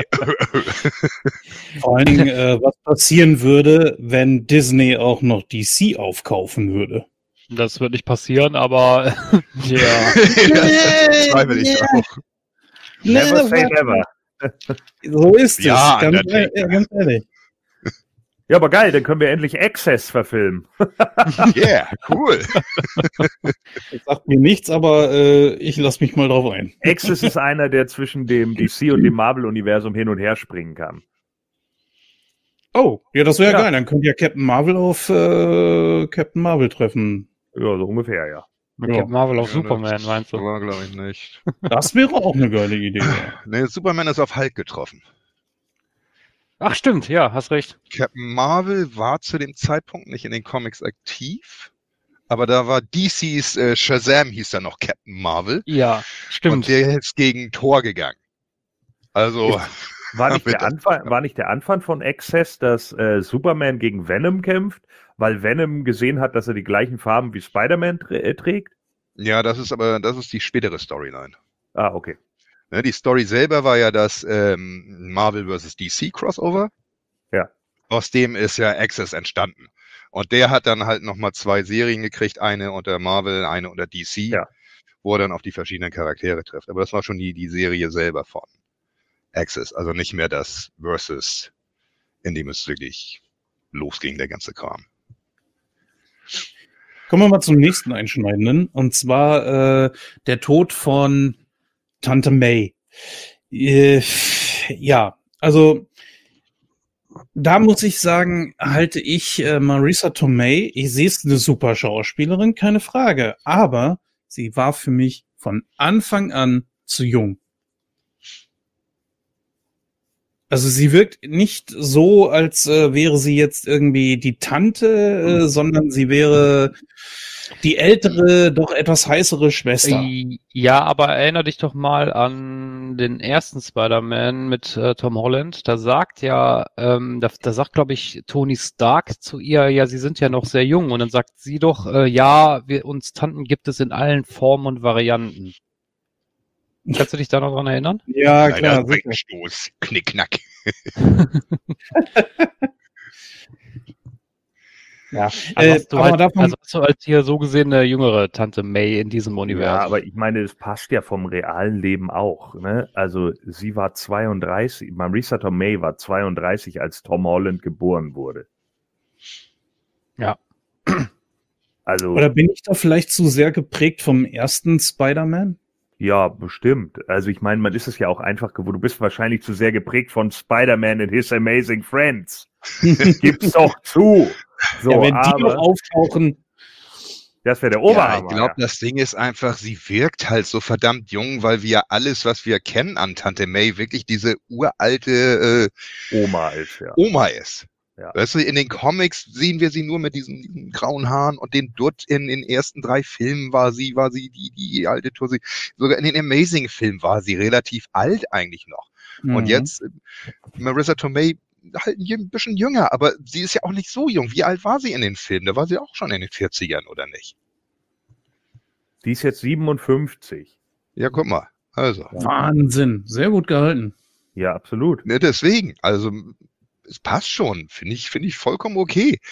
Es ist halt, ich denke, es ist der Vergleich, den wir haben mit den alten, mit den anderen Tante Mays, die wir halt kennen. Ja, weil es einfach so Dass sie dadurch halt wird, noch ne? jünger wirkt. Eben, und, und die Tante May, die man denn da irgendwie sieht, äh, die wirkt ja schon eher wie Peters Oma, muss man ja eigentlich eher sagen, ne? Ja. Also die alten mhm. Omas oder so. Und das ist ja eigentlich komplett daneben. Äh, wie, wie wahrscheinlich ist es denn, dass du, also es ist doch eigentlich unwahrscheinlich, wahrscheinlicher, dass du eine, eine, eine Tante hast, die schon 77 Jahre alt ist, wenn du noch ein Teenager oder ein 18-Jähriger bist. Dann haben doch, wenn das deine Tante ist, dann bedeutet das, deine Mutter ist wahrscheinlich genauso alt. Weißt du, also das ist doch auch genau das Ding. So, diese werden wahrscheinlich nicht so viel jünger sein. Und selbst wenn sie zehn Jahre jünger wären, dann wäre die Mutter von Peter Parker zu dem Zeitpunkt 67 Jahre alt gewesen. Und dann rechnest du nochmal 18 Jahre zurück, dann hat sie ihren Sohn erst mit 49 gekriegt. really?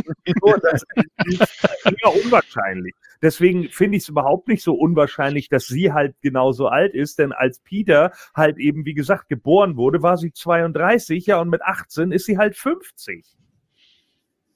Ja.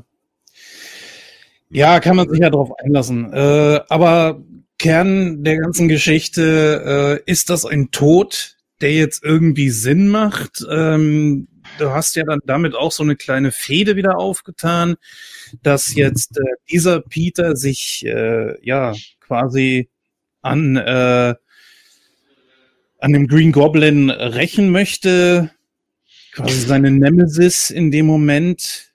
Also ich muss sagen, ähm, ich fand die Szene war, also bildgewaltig war die schon gut, keine Frage. Ich fand die aber von, von dem Aufbau her nicht so überzeugend, wie zum Beispiel der Tod von Onkel Ben in, in äh, den ersten Spider-Man-Film mit Tobey Maguire. Einfach mhm. aus dem einfachen Grund, wenn wir mal auf den Satz gehen, aus großer Kraft folgt große Verantwortung. In äh, Onkel Ben ist er gestorben, weil Peter zu dem Zeitpunkt halt also jetzt in den Tobey Maguire-Filmen halt äh, seine Kräfte für egoistische Sachen nutzt. Daraus resultierte ja quasi also nicht nicht ganz, aber zu, zumindest so, ja wohl doch, eigentlich resultierte daraus ja der der der Tod von Onkel Ben, weil er ja den den Bankräuber oder den den Bank, ja den Bankräuber nicht aufgehalten hat. In dem Film finde ich aber, dass der Tod von May äh, da daraus resultiert, dass Peter hier dumme Entscheidungen trifft. Dementsprechend ist das für mich nicht so eine starke Konsequenz, sage ich jetzt mal, dass, dass sein Handeln halt den Tod zur Folge hat, sondern es wirkt hier ein bisschen abgeschwächter. Also, wenn du weißt, was ich meine. Mhm. Weißt du, es, es, es, hat nicht so die Aussagekraft wie halt in den Tobey Maguire-Filmen. Ich verstehe, was du meinst, bin ich auch ehrlich gesagt bei. Also, das, äh, auch die Sterbeszene war mir ein bisschen zu lang, wo ich mir dachte, ey, jetzt, jetzt ist gut, mach die Augen zu und fertig ist. Also, das muss jetzt hier auch nicht so lange dauern, wir essen zeitig. Das, ich weiß nicht. Ja, sorry, es ist aber so, das, das war mir einfach zu lang und ich halt, bevor ich jetzt noch äh, sterbe, äh, noch irgendwie so ein Spätzchen und muss noch meine Botschaften ja auch loswerden und ja, okay. Gut, ist Hollywood. So wollen wir nicht zu sehr. Äh, aber wie habt ihr das denn empfunden, Ken und Gordon? Also ich sehe das Ding als das, worüber sich die meisten Leute bei dieser Spider-Man-Trilogie am meisten beschwert haben, nämlich dass wir keine Origin-Story hatten. Ne, die, die ähm, Onkel Ben aus großer Kraft kam große Verantwortung. Und genau das ist jetzt mit dem Tod von May halt passiert. Äh, zum anderen wird natürlich auf den äh, Spoiler Tod von Tante May aus dem Videospiel mit eingenommen, was eine ganz große Nummer war.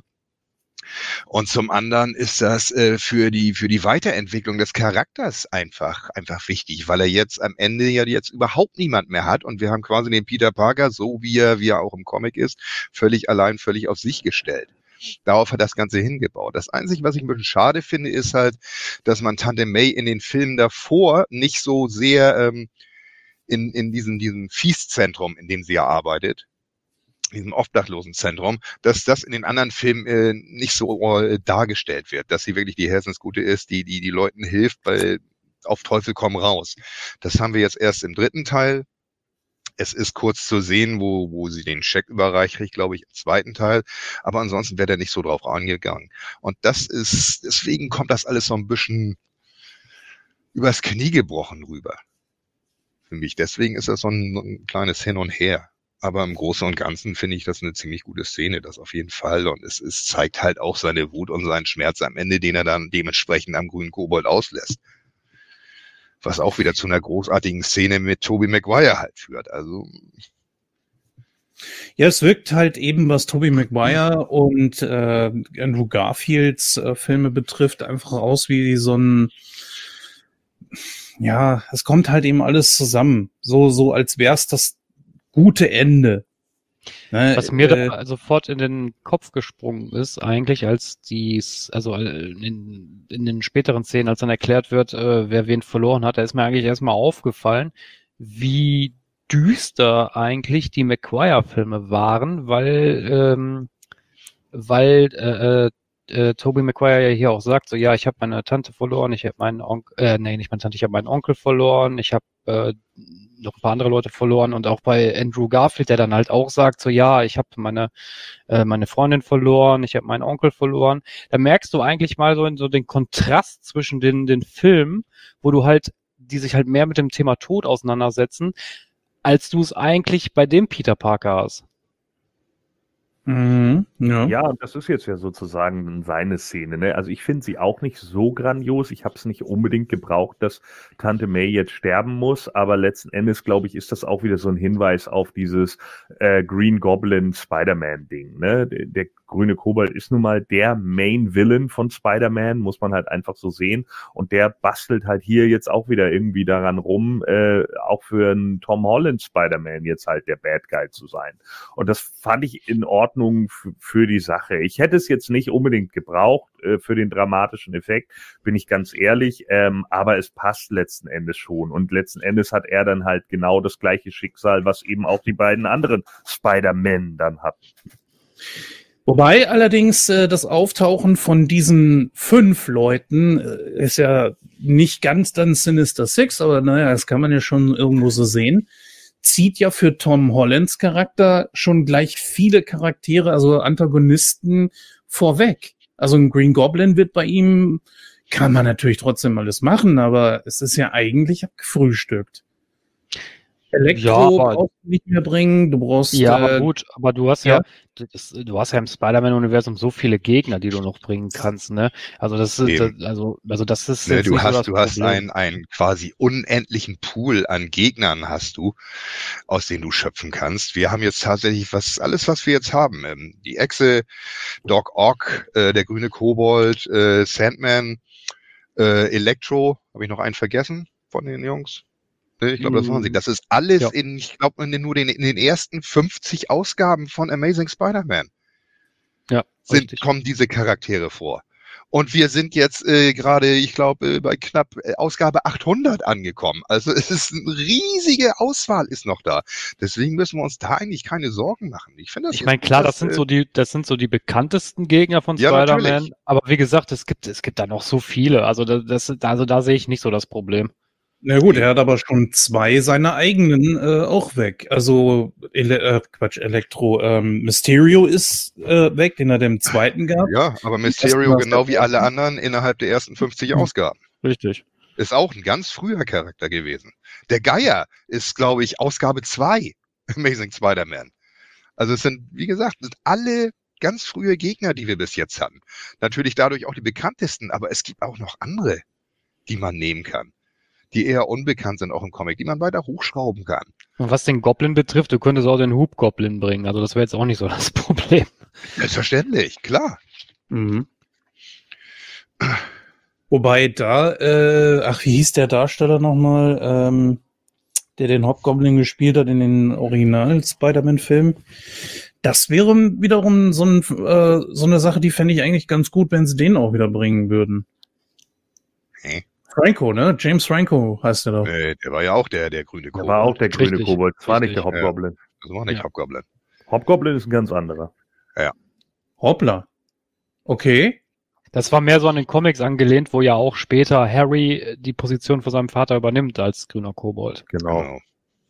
Der sah zwar anders aus in dem Film mit seinem komischen, hier habe ich ja immer so Ja, mit dem Skateboard, ne? Ja, oh, Ja. Ja, nicht so gut. Aber immer noch besser als der Harry Osborn in Amazing Spider-Man 2. Zack, Ja, da das stimmt. wieder. du vergleichst doch alles immer mit dem Scheißerhaufen, ne? Ja. Ja. Ja gut, und äh, wir haben ja jetzt die Post-Credit-Scene, die können wir ja gleich da mal mit besprechen, wenn wir schon bei den Gegnern sind. Venom ist ja jetzt auch übernommen worden und man hat gleichzeitig auch äh, Venom dadurch ja jetzt schon sehr früh, vor, bevor überhaupt ein Film kommt, hat man seine Origin in diesem Spider-Man MCU-Universum. Wo du ja auch bei den Gegnern wärst, ne? Venom könnte ja auch ein Gegner von Spider-Man werden, ne? Der kam ja hier, also der alte Venom kam hier ja nicht vor.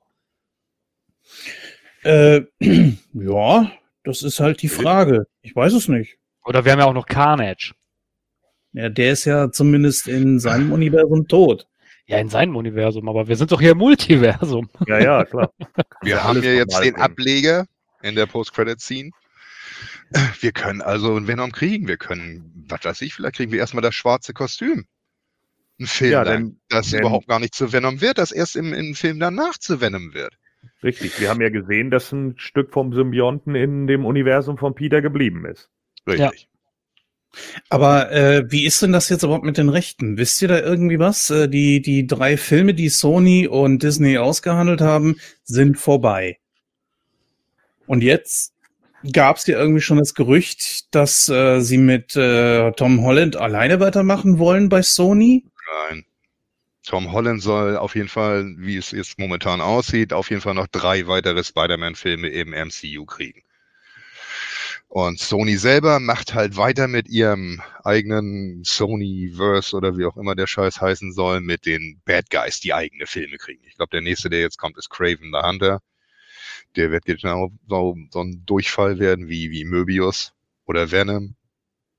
Und äh, Äh, Möbius habe ich noch nicht gesehen, aber Venom fand ich die ersten beiden Teile, die es jetzt gibt, äh, ehrlich gesagt nicht so wirklich gut. der, die waren scheiße. Ja, und die Oder schwach. Ja. Vor allem, das, eigentlich sind es dieselben Filme. Du hast den ersten Venom, Venom gegen einen anderen Symbionten. Zweiter Film, Venom gegen einen anderen Symbionten. Das einzig Gute am zweiten Venom-Film ist die Post-Credit-Scene, die nämlich genau vor hier Spider-Man No Way Home einsetzt. Was witzig war. Und dann wartest du, das, das, das war das einzig Witzige. Also für die, die ihn nicht gesehen haben, Venom Maximum Carnage oder There Will Be Carnage, Post-Credit-Scene. Venom ist in Mexiko, mhm. liegt auf dem Bett und er hält sich mit seinem Symbionten von wegen, ne, dass sie über das Multiversum mit anderen, allen Symbionten überhaupt verbunden sind. Deswegen weiß er, wer Peter Parker ist. Dann kommt auf einmal das gelbe Licht. Pusch, und er ist im MCU. Und auf dem Fernseher ist gerade Peter Parker Spider-Man ohne Maske, Venom guckt sich das an. Dieser Kerl. Und leckt den Bildschirm ab, zack, Ende. Und alle waren begeistert, ja, geil, Venom im nächsten Spider-Man-Film. Und dann haben wir den Film und dann kommt er nur in der Post-Credit vor, wie er voll breit irgendwo an der Bar sitzt. Und das fand ich einfach großartig. Ja, ich, äh, ja, ich bin nicht so begeistert von diesem Film. Das muss ich ganz ehrlich sagen, habe ich schon gesagt. Und deswegen, äh, man kann sie gucken, aber Venom war, ach, Venom, äh, Carnage war auch scheiße dargestellt, ganz ehrlich. Obwohl du gute Schauspieler dabei hast, aber naja, gut, was soll man sagen. Ähm, jetzt kommen wir mal zu einer ganz anderen Sache. Und zwar, der Hauptkampf, der Hauptkampf ist vorbei und eigentlich alle, die wissen, dass Peter Parker Spider-Man ist, werden zur Erde gerufen. Und es wird am Himmel ein riesen Tor quasi aufgemacht und es werden Leute gezeigt. Es werden Silhouetten gezeigt. So, und jetzt äh, Frage an euch. Habt ihr irgendjemanden erkannt? Irgendeinen bekannten Charakter an ja. ihrer Silhouette erkannt oder auf jeden Fall Craven den Jäger, der Kerl mit dem Speer, den du mhm. erkennst. Und neben ihm siehst du, erkennst du Scorpion mit dem Skorpionschwanz. Das nee, sind jetzt die, die ich erkannt habe. Wo hast du denn Scorpion gesehen? Direkt neben äh, Craven. Ja, okay, du musst schon ein Auge zudrücken und ein bisschen schielen. ja, da habe ich auch wirklich eingepaust. Ich habe das irgendwo gelesen, dass er da sein soll. Und da habe ich gepaust und da wirklich nah angeguckt. Da war dann okay. wirklich einigermaßen zu erkennen. Aber so gesehen haben wir Scorpion sowieso im MCU. Ha, wobei wir schon wieder beim Thema wären, wer wäre der nächste Gegner? Scorpion. Ja, richtig. ja, aber keiner hat mehr dran gedacht. Der ist mir zum Beispiel gänzlich unbekannt. Also den Gegner kenne ich nicht. Hast du die Spiele gespielt? Halt. Nein. Nee. Okay. Typ in einem grünen Kostüm mit einem Skorpionstaffel hinten dran. Der war in, in äh, Far, nee, war im Homecoming noch, ne, glaube ich. Ja, im Homecoming. War, konnte man ihn ja sehen. Das ist der, der Nacho Varga in Better Call Saul spielt. Äh, und der hat dann das Skorpionstattoo am Hals. Auf der Fähre sieht man ihn. Mm, okay. Und am er Ende muss im Knast, wo er, wo er auf äh, Vulture trifft, der sich mit ihm im, im Gefängnis unterhält. Genau.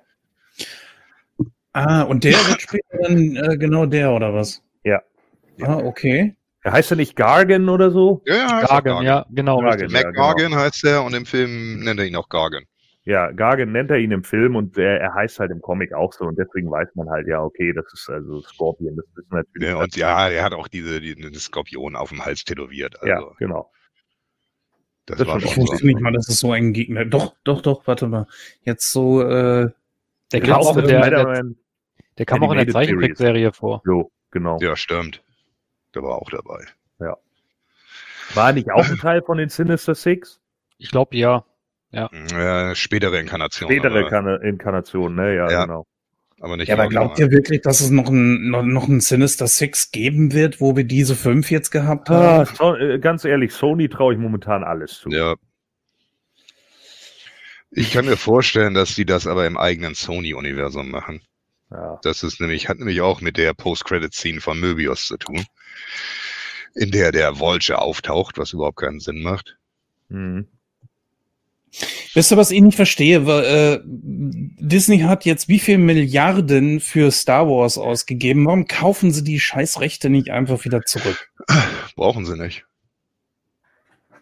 Weil äh, Sony, wenn die früher oder später werden sie keine Kohle mehr machen. Irgendwann werden sie das Ding verkaufen müssen. Es sind ja schon einige Firmen da. Ich glaube, Amazon ist da hinterher und was weiß ich, äh, Sonys Filmstudio zu kaufen. Und sobald das passiert, gehen automatisch die Rechte zurück. Ja. Hm.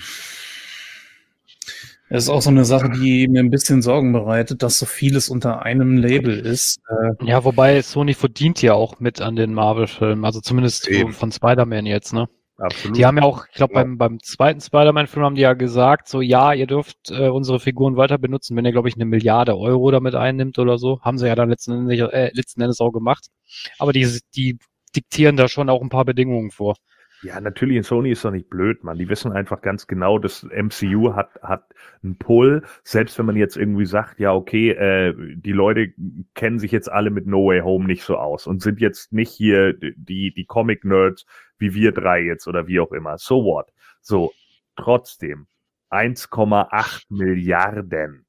Ja, das muss man sich mal reintun. So, und da kann mir keiner erzählen, ja, das sind nur die Nerds von der Comic-Con, die da reingegangen sind. Nein, da gehen natürlich auch die ganzen normalen Leute rein und gucken sich das an, Mann. Das ist doch einfach vollkommen klar. So, weil sie einfach Bock auf die Filme haben und weil die Filme auch so ein Stück weit funktionieren. Nur, klar ist es halt natürlich, wenn du mit Spider-Man Far From Home anfängst, dass du natürlich dann überfordert sein kannst, wenn du die vorherigen Filme nicht kennst. Das ist doch vollkommen klar. Oder No Way Home oder wie auch immer. So, das ist dann eben so. Aber das heißt ja nicht, dass die Filme keinen Profit abwerfen. Und Sony weiß ganz genau, weil sie es ja auch mit Amazing Spider-Man 2 gesehen haben, mit dem haben sie sich ja nun schon ziemlich in die Nesseln gesetzt, weil das, was sie dann an Produktionskosten haben, haben sie dann reingespielt und noch 200.000, äh, äh, 200 Millionen Umsatz gemacht oder so mit dem wo du dann dir irgendwie denkst, ja, das lohnt sich eigentlich gar nicht, weil wenn wir dann die Produktionskosten nebenrechnen, so, dann bleibt da einfach nicht mehr viel Gewinn für uns übrig. Und Marvel Studios, die machen da irgendwie nochmal einen Gewinn von 600, 700, 800 Millionen oder sowas. Mhm. Ne? Ja, es ist ein ziemlich geiles Konzept, was sie aufgebaut haben. Ja, ja. und das Marvel-Universum ist halt ein Riesending und da funktioniert Spider-Man halt besser, als wenn du ihn jetzt äh, wie äh, Spider-Man oder Amazing Spider-Man in, in eigenen Film äh, machst, ja. ohne Bezug auf dieses große Universum, das wir ja haben. Ja.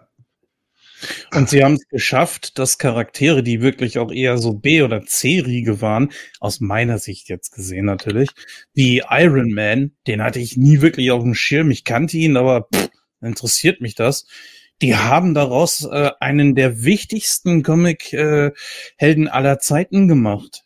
Das, ja, der ist kaum wegzudenken. Klar, der, der kann ihn sich ohne äh, den Schauspieler jetzt vorstellen, aber das ist Hammer, wenn man sich dann noch überlegt, dass sie die X-Men noch in der, in der Pipeline haben und noch die Fantastic Four, ja. die sind, können die nächsten 20 Jahre noch Filme machen. Klar, jetzt haben wir ein Riesending. Aber es war halt ein Riesenwagnis damals, ne? Als der erste. Iron Man rauskam, 2008, zu dem Zeitpunkt war die Figur selber, die Comicfigur Iron Man, war ein D-Charakter zu dem Zeitpunkt. Da hat sich kein Schwein für interessiert. So lahm waren die Comics. Mhm. Und trotzdem haben sie gesagt, von wegen, weißt du was, wir machen jetzt diesen Scheißfilm, wir bauen darauf ein, ein, ein ganzes Universum auf. Und es hat geklappt. Ja. Was man aber natürlich auch ähm, ähm, Robert Downey Jr. hoch anrechnen muss, der halt diesen Charakter zu dem gemacht hat, was er ist. Ja. Und äh, genau dasselbe galt für, für Captain America, für Thor, für die Avengers selber. Das waren alles B- oder C-Serien zu dem Zeitpunkt. Es ging nichts über die X-Men. X-Men haben sich verkauft wie geschnitten Brot und alles, was das MCU hatte, waren Nebendingers. Und das hat sich dadurch hat sich äh, die Comic-Landschaft auch komplett verändert. Diese diese BC Heftserien wurden das meistverkaufte Ding. Und ja. jetzt momentan sind die X-Men eher. Ne, das, das, das dritte Rad am Wagen sozusagen. Ja. Und naja, aber gut, ne, die, die X-Men haben natürlich auch mehr Exposure bekommen durch ihre ganzen Filme und hast du nicht gesehen. Ja, natürlich. Dann waren sie natürlich auch für eine, für eine äh, Audienz, sagen wir mal, oder für eine, für eine Crowd äh, für ein Publikum, das, das halt nicht so viel mit Comics zu tun hat, halt eher in, in dem Moment äh, interessant. Ich meine, natürlich waren Iron Man und Thor und so weiter vorher große Charaktere. Es kam ja nicht von ungefähr, dass damals die ganzen äh, Zeichentrick, diese billigen Zwei-Phasen-Animationen, Jack Kirby Zeichentrickfilme, ja, äh, äh, nur von denen gehandelt haben, ne? mit Captain America und keine Ahnung, und man dann eben noch sagt, when Captain America throws his mighty shield. Ja, aber das so. waren ja auch nur wieder die, die Stories aus den 60er, 70ern. Absolut. Die, die ja. Anfänge waren. Ganz klar. Und dann, dann äh, war Iron Man, er hatte sein großes Ding in den 90ern, ne, wo ja. auch die, die Zeichentrickserie kam. Richtig. Und danach ist die, ist die Figur in den Keller gegangen. Ja, und eigentlich super schade. Also ich fand Iron Man immer gra grandios gut. Ja. Äh, auch bei den West Coast Avengers gefiel er mir immer sehr stark. Mhm. Also deswegen äh, war natürlich immer so ein bisschen das Problem. Aber letzten Endes ja, ne, wenn, wenn, das ist ja wie mit jedem Comic oder mit jedem Medium. Wenn du nichts mit, wir, wir sehen es ja bei Moon Talk immer mit dem Wrestling, ne? Wenn du nichts Mhm. ordentliches erzählen kannst, dann interessiert es halt keinen. Und dann wird es Ja. halt irgendwann langweilig. So, und das ist eben genau das Problem. Und wenn du dann bei Iron Man natürlich auch nur Writer hast, die immer nur dasselbe mit ihm machen, ja, dann kauft es halt keiner. Ja, wobei Iron Man ja auch sehr, also zumindest früher auch sehr, sehr gute äh, Storylines hatte. Devil in the Bottle zum Beispiel, ne? Ja. Ja, das war ein großartiges Ding und den hätte ich hammer gerne im, im, im Kino gesehen. Und darauf haben sie ja sogar hingearbeitet eigentlich, ne? In Ja. Iron Man 1 und 2. Und im, im dritten sollte das ja auch äh, sein Problem sein, Alkohol. Was sie dann letztendlich ähm, rausgenommen haben. Und Ja, dass er, dass er Stattdessen haben wir Iron Man 3 bekommen. Ich Ja, Iron Man- so gut. Iron Man 3 war halt einfach eher so dieses Anxiety-Problem, ne? Dass er da halt Ja. irgendwie diese Angstzustände hatte wegen ja, seinem, genau. wegen seinem, wegen seine, sagen wir mal, dem Todesschock, den er im All bekommen hat, ne? Ja. Was ja eigentlich die, die Alkohol-Storyline war. Aber da hatte, glaube ich, Disney dann wieder. Da hatte Disney. Das war denen zu riskant, eigentlich eine Alkoholiker-Storyline zu machen. Was ich natürlich auch verstehen kann aus, aus, aus deren Sicht. Auf der anderen Seite ist uns dadurch natürlich eine ganz große Storyline durch die Lappen gegangen. Und ich denke, das hätte dem Film wirklich gut getan. Ansonsten mag ich Iron Man 3. Ich finde ihn, ich finde ihn besser, als die meisten Leute ihn eigentlich finden. Ich finde ihn besser als zwei. Das ist auch, ja. Und der Twist mit dem Mandarin ist der größte Twist überhaupt. Stellt euch auf den Kopf, ist mir scheißegal, das war Ja, geil. super. Ich fand das auch. Alter, super. im Kino war das der Hammer. Wir zwei haben das gefeiert. Das ist doch unglaublich. Ich fand das so lustig. Und dann ein paar Tage später die ersten Reviews eben auf YouTube oder überhaupt im Internet. Äh, Das ist nicht der richtige Mann, voll scheiße, ihr seid alle kacke, äh, dümmster, schlechtester Film aller Zeiten. Ich so, oh Leute, irgendwie schnallt ihr den Witz nicht, oder? Da kommt noch was, ich sag es euch. Und was kam? Erst Hail to the King, der Kurzfilm, und dann ähm, Shang-Chi. Richtig. Also, Auch ein geiler Ja, Film. Wobei ich muss, ich muss gestehen, zu dem Zeitpunkt war ich auch ein bisschen enttäuscht, weil ich schon ganz gerne den echten Mandarin gesehen hätte. Aber ich fand jetzt die Auflösung auch nicht so schlecht, sage ich jetzt mal. Also es Den war okay. Echten, den echten originalen Mandarin, auf dem ja der Charakter der Mandarin oder die Legende, die sich dann letzten Endes zu ihm hochgeschaukelt hat, beruht, siehst du dann ja in Shang-Chi. Ja, Ich gut, war den hab nicht ich so- gesehen. gesehen? Ja, ja. Hast Also du Disney Plus? Christoph? Bitte? Hast du Disney, Disney Plus? Nein, habe ich nicht. Ah. Ja. Ja gut, nimm den kostenlosen Probemonat und knall den weg, der ist gut. Der, den kann man so, ja, den kann Ah. Also ich fand ihn nicht so stark. Ähm, Ich finde ihn relativ, äh, er ist so eine typische, typische Standardformel von Marvel. Er hat ein paar ganz gute Gags, aber ich finde ihn vom Aufbau her relativ langweilig. Ich mag die Sidekick-Tussi nicht. Ähm, Also da sind so, weiß ich nicht, ein paar Sachen sind okay, ein paar Sachen sind einfach zu langatmig. Und er ist als Bad Guy eigentlich ein ziemlicher Idiot. Also er ist schon ein bisschen dumm. Wow, dass die Meinungen da so auseinandergehen. Also, äh, ich fand ihn jetzt auch nicht ultra stark, aber er war okay. Ja, Das was ich halt, ich- ich finde es halt so dumm, dass er, weißt du, guck mal, er ist ein Typ, der Magie erlernt hat. Ja, er, er, er seit Jahren geht er da auf Feldzüge und keine Ahnung, unterjocht Leute, dann lernt er seine Alte kennen, die zeigt ihm einen anderen Weg in Magie, er verliebt sich in sie und findet sie toll. So, er weiß aber auch ganz genau, was Magie mit Leuten macht und dass sie sie korrumpiert, denn seine Frau bringt ihm das bei. Und dann stirbt sie und dieses komische böse Wesen da aus der anderen Ecke hinter der Tür sagt ihm, Hallo, ich bin's, deine Frau. Ja, das glaube ich sofort. Ja, klar. Weißt du, also dass, dass sie ihm vorher noch beibringt, ey, du wirst, du kannst immer manipuliert werden durch den Kram und das kommt ihm nie in den Sinn, dass er eventuell von einem bösen Dämon manipuliert wird und das müssen ihm dann erst die jungen Kinder klar machen. Mann, der Junge ist einfach ein bisschen dumm. ja, Aber ja, ich weiß, Liebe ist stärker als alles. Ja, das hätten sie vielleicht ein bisschen besser darstellen Ja, können. Aber ansonsten absolut. ist das eigentlich ein gutes Ding. Ich mag vor allem die Kung Fu-Szenen, haben mir gut gefallen. Deswegen habe ich auch damals geschrieben hier äh, Marvels Eastern. das Ganze. Und wenn sie in dem Stil auch ähm, Iron Fist nochmal bringen, kann der auch endlich was taugen. Und ansonsten hat der Film eigentlich Spaß gehabt. Und vor allem, es ist halt das Ding, dass die zehn Ringe quasi ihr Ende finden. Diese Storyline, die in Iron Man angefangen hat, ja. da zu Ende geht. Das, das war auch das, was ich ja. äh, tatsächlich positiv daran fand. Und ich es ist alles connected. Ja, und ich fand es auch positiv daran, dass sie eben auch gesagt haben, ja, der Mandarin, den sie heute da irgendwie hochziehen als den Kriegstreiber, die, dessen Legende basiert eigentlich auf ihm. Und das ja. fand ich cool. So, das war wieder was, was ich, das, das, war eine geile Entwicklung. Aber der Film an sich ist schon sehr Standard. Man weiß genau, was passiert in jedem Moment. Und ja, das ist, das ist zum Beispiel was, was man bei No Way Home nicht hat. Und das ist auch was, was man zum Beispiel bei Strange 2 nicht hat. Aber Shang-Chi verfolgt einen komplett glasklaren Verlauf. Also das ist Christoph Voglers äh, Autodidaktik-Drehbuch so. Also sorry. Wir können nicht alle Sieger sein. Ja. Wobei, habt ihr äh, diesen Kurzfilm gesehen auf Disney Plus? Außer Christoph, du hast ja Disney Plus nicht.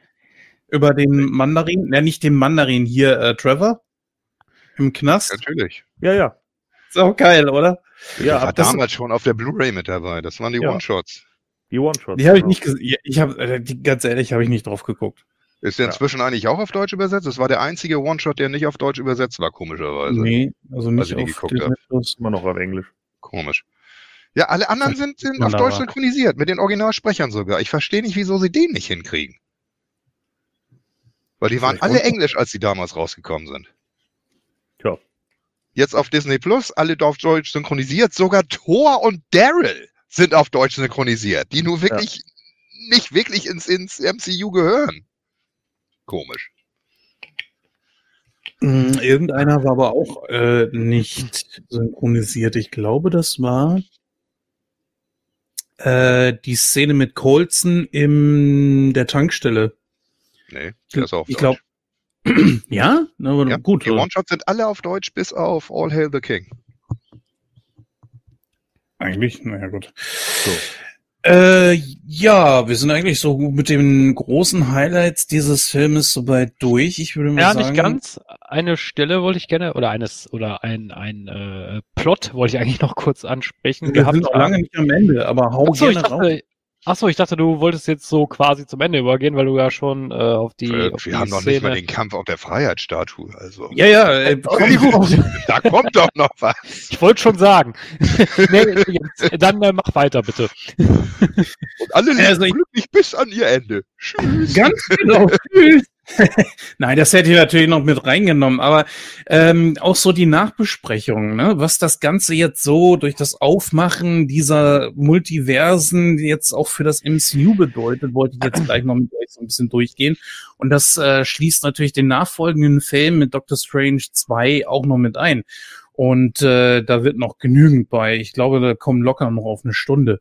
Aber klar, äh, sicher, den, den Hauptkampf, ja, äh, sage ich mal gleich meine Meinung vorweg. Ich fand den äh, spitze, wie die drei da miteinander zusammen gearbeitet haben. Auch diese moralische Spitze, wie sie quasi Tom Hollands Charakter dann so hochgewertet haben oder auch so kleine Punkte wie ähm, wie du schießt Netze aus deiner Hand, äh, so ungefähr. Ja, okay, äh, das, das waren schon richtig nette Sachen. Oder dieser, das zweite Mal, das Aufgreifen von den Rückenschmerzen von Toby Maguire. Da, da steckt ja auch so eine kleine Sache hinter. Er hat sich ja irgendwie den Rücken verrenkt oder so damals vor. er, hatte, er, hatte immer, er hatte immer Rückenschmerzen durch das Kostüm. Nee, er, war damals so, er hat einen Jockey gespielt, bevor er Spider-Man 2 gedreht hat.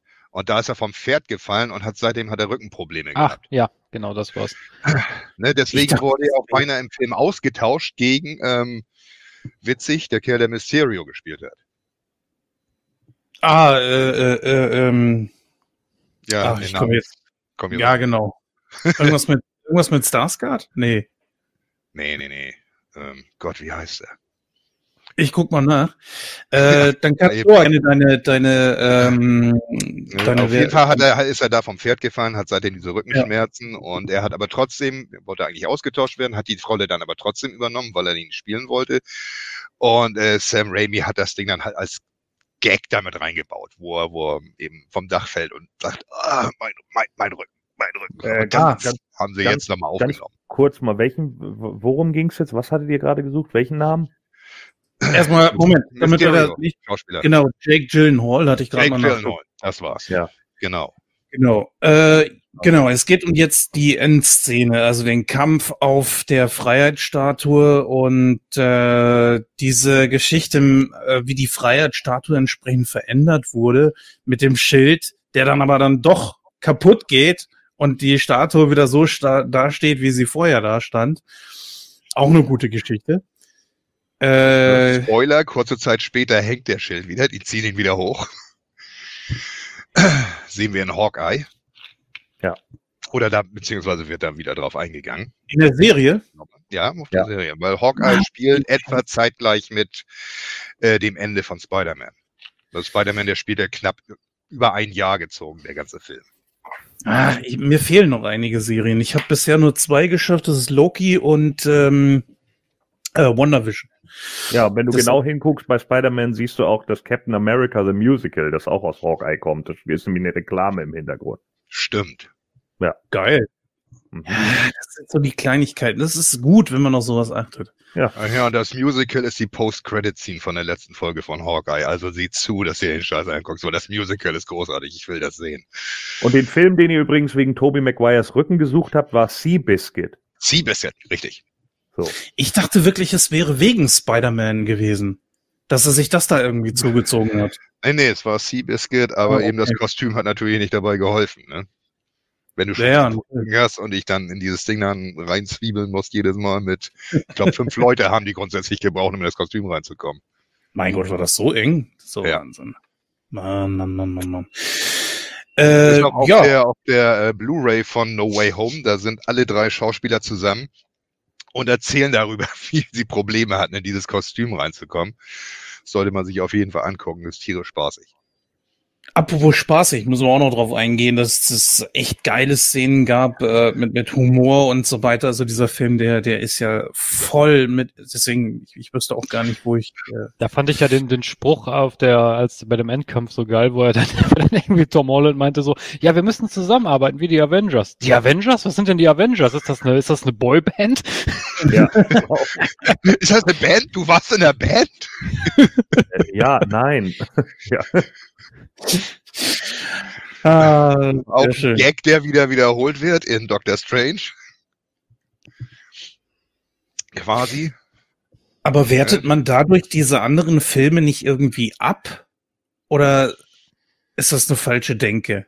Ja, ein bisschen vielleicht, ne? Also ich meine, wie gesagt, gerade bei Amazing Spider-Man machen sie sich halt regelmäßig lustig äh, im MCU, aber die waren halt einfach auch nicht gut. So, und ich weiß ja. nicht, die Tobey Maguire-Filme, die haben ja genug eingespielt, die waren ja auch äh, interessant so und haben ja auch genügend ähm, aufgebaut. So, also von daher war das schon in Ordnung. Ich fand das schon okay, so wie sie es sagen. Die Maguire-Filme waren eh, die haben sich nie wirklich so ernst genommen, weil die wirklich äh, sich die Comics als Vorlage genommen haben. Mhm. Die haben wirklich nicht so in, in, in Realismus gearbeitet, äh, wie, wie jetzt das MCU zum Beispiel. Das ist halt so ein kleiner Seitenstoß. Und was, was äh, Andrew Garfield angeht, der kriegt ja einen kompletten, wird nochmal angehoben. Nach, nach diesem echt bitteren Amazing Spider-Man 2, das Ende, wo er Mary Jane rettet, ist, ist also für mich das Nonplusultra, auch für den Charakter selber. Mhm.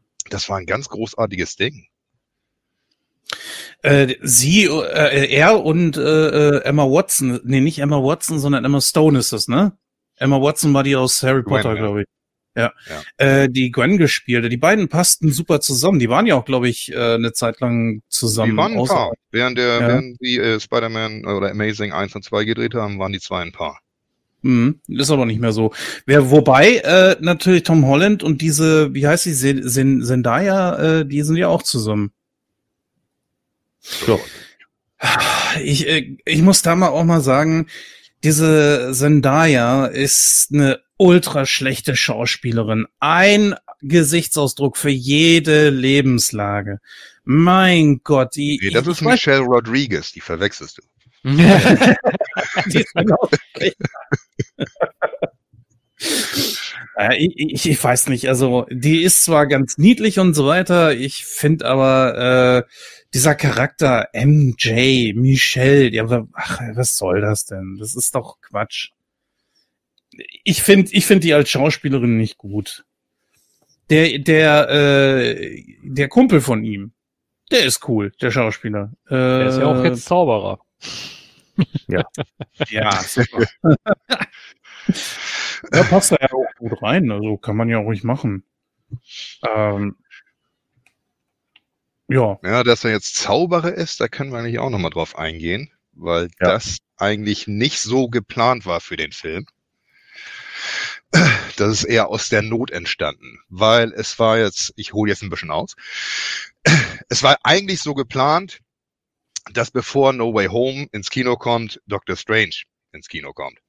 Was sich ja wegen Corona oder was weiß ich alles ver verschoben hat. Gott, Corona ist wirklich die Ausrede für alles. Ja, Fick dich, Corona. Auf jeden Fall wird in, in Doctor Strange ja America, wie heißt sie? Sanchez? Ja. Miss America. America. Ja, ist ihr Vorname. Der Nachname ist irgendwas was Spanisches gewesen, keine Ahnung. Ist es nicht Sanchez? Ja, was Sanchez? Ich weiß nicht genau. Der Charakter ist relativ neu, deswegen weiß ich es nicht. Aber egal, auf jeden Fall taucht sie da auf und sie äh, sollte dann quasi in No Way Home auftauchen und diese Portale öffnen in die Parallelwelten, um die anderen Spider-Man zu, zu holen. Aber da der Charakter halt zu dem Zeitpunkt noch nicht da war. Jarvis. Jarvis. America Jarvis heißt sie. Ja. Und den Charakter gab es halt eben zu dem Zeitpunkt nicht, dadurch, dass eben No Way Home zuerst ausgekommen ist. Und deswegen mussten sie halt irgendwie dieses Tor machen und das ist halt dann Netzding gewesen, was eigentlich hm, besser funktioniert, als ich gedacht hatte. Das war ganz witzig, auch wie äh, Andrew Garfields Auftauchen, das fand ich auch besser als das von Tobey Maguire. Was? Ich, ihr braucht einen äh, Beweis, dass ich Spider-Man bin? Ja, okay, er hängt sich da an die Decke. Nee, ich will noch was anderes sehen. Ne? Doch, doch, doch. doch Und wirst mit Brötchen beschmissen. Du musst dich mit Brötchen schmeißen. Ja. Kannst du doch die Spinnenweben da oben wegmachen? Ja, ich kann die Spinnenweben da oben wegmachen. Auch wie die miteinander interagiert haben, das war sehr gut. Also die haben alle drei äh, sehr gut miteinander zusammengearbeitet. Großartig, auf jeden Fall. Vor allem, also wir haben erstmal diese witzige Szene mit Andrew Garfield, mit dem kannst du an der Decke und das Brötchen geschmeißen und was weiß ich. Dann haben wir äh, Tobey Maguire im Outfit von, von dieser Actionfigur damals, was kaum einer geschnallt hat im Kino. Und wie sie gegenseitig auf sich schießen, mit den Netzen rumspringen und Oma von, von ihr Ned sagt, macht eure Netze nachher wieder weg und ich gehe jetzt ins Bett. Und genau in dem Moment geht die Kamera wieder auf Andrew Garfield und dreht sich um und fängt an, das Netz abzupulen, das hinter ihm gelandet ist. Das ist einfach großartig. Und dann eben von dieser wirklich witzigen ganzen Szene kommen wir ähm, in die nächste Szene, wirklich ein Downer ist so schon wieder, ne? Den, den völlig am Boden zerstörten Tom Holland Spider-Man und dann die, die neuen Jungs an und die dann auch ihre, ihre tragische Geschichte erzählen haben wir eine Welle nach unten und dann quasi gleich wieder eine Welle nach oben, wo die drei Jungs im Labor miteinander arbeiten, wo man sich mhm. auch wieder totgelacht hat, weil da eben auch das, wie, ihr könnt das nicht. Mit den, mit den organischen Netzen. Oder Peter, ja, Nein, nein, der andere Peter. Wir heißen alle Peter und äh, ja, äh, also. Ja, ich meine aber Peter mein, Parker. Ja, das ja. ist das gleiche Problem. Ja, und dann so. eben auch so die, die Gags, die sie dann eben einbauen, wo Andrew Garfield dann total down ist. Oh Mann, ihr habt alle voll was Cooles erlebt. Das Coolste, was ich mal erlebt habe, war ein Typ in einem Rhinoceros an. das ist einfach nur fucking witzig, Mann. Das ist einfach nur gut. Und so. was war, ja, ich habe mal so, so ein schwarzes Alien-Ding bekämpft. Oh, ich habe auch mal ein Alien bekämpft im Weltraum. Und dann einen auf der Erde. Äh, ich bin jetzt gerade davon überrascht, dass du im Weltall warst. Das interessiert mich viel mehr. Ja. Knochentrocken bringt mir das darüber. Ja. Das ist super. Aber nochmal auf die Szene davor zu, zu kommen, wo die alle drei im Labor sind. Was ja quasi wieder ein Plot ist, äh, dass sie die ganzen Bad Guys heilen wollen. wie sie da miteinander umgehen. Das finde ich auch geil. Wo, wo Andrew Garfield dann sagt von wegen, ja, ich übernehme Connor, ich habe ihn schon mal geheilt. Zack, geht auf seinen Film zurück. Dann äh, Tobey Maguire, ich nehm, übernehme den grünen Kobold. Ich, ich habe mir schon seit Jahren überlegt, ob ich das irgendwie, ob ich ihn irgendwie retten kann. Und das wieder auf äh, den Tod von Norman Osborn aus Spider-Man 1 zurückgeht, auf das eingegangen wird, weil ihn das quält. Und jetzt ist seine Chance, ihn quasi zu retten. Und das viel Kram, der eben ineinander kommt. Und das Ganze halt eben noch mit einer Menge Humor gepaart.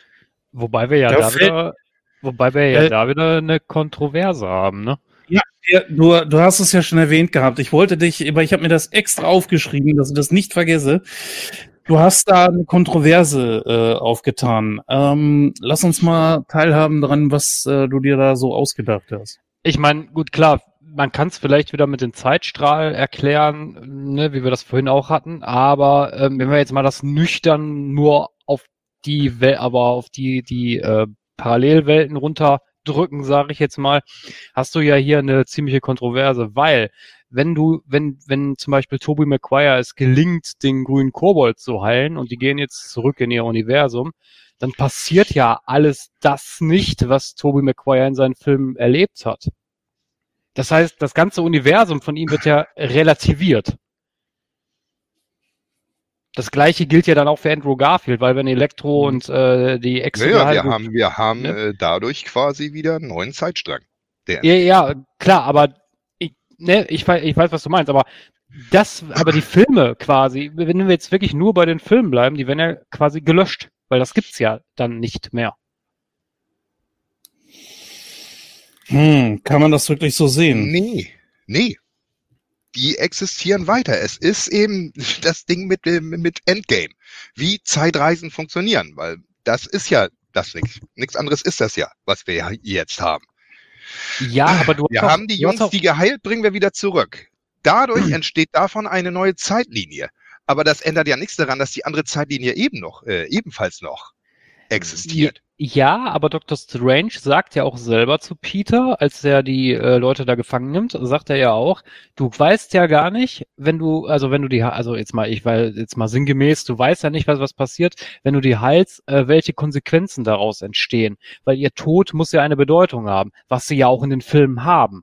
Das mhm. heißt, wenn er, wenn er das ja relativiert, äh, passieren ja auch Ereignisse nicht. Die werden ja nicht in Gang gesetzt. Ja, das ist richtig.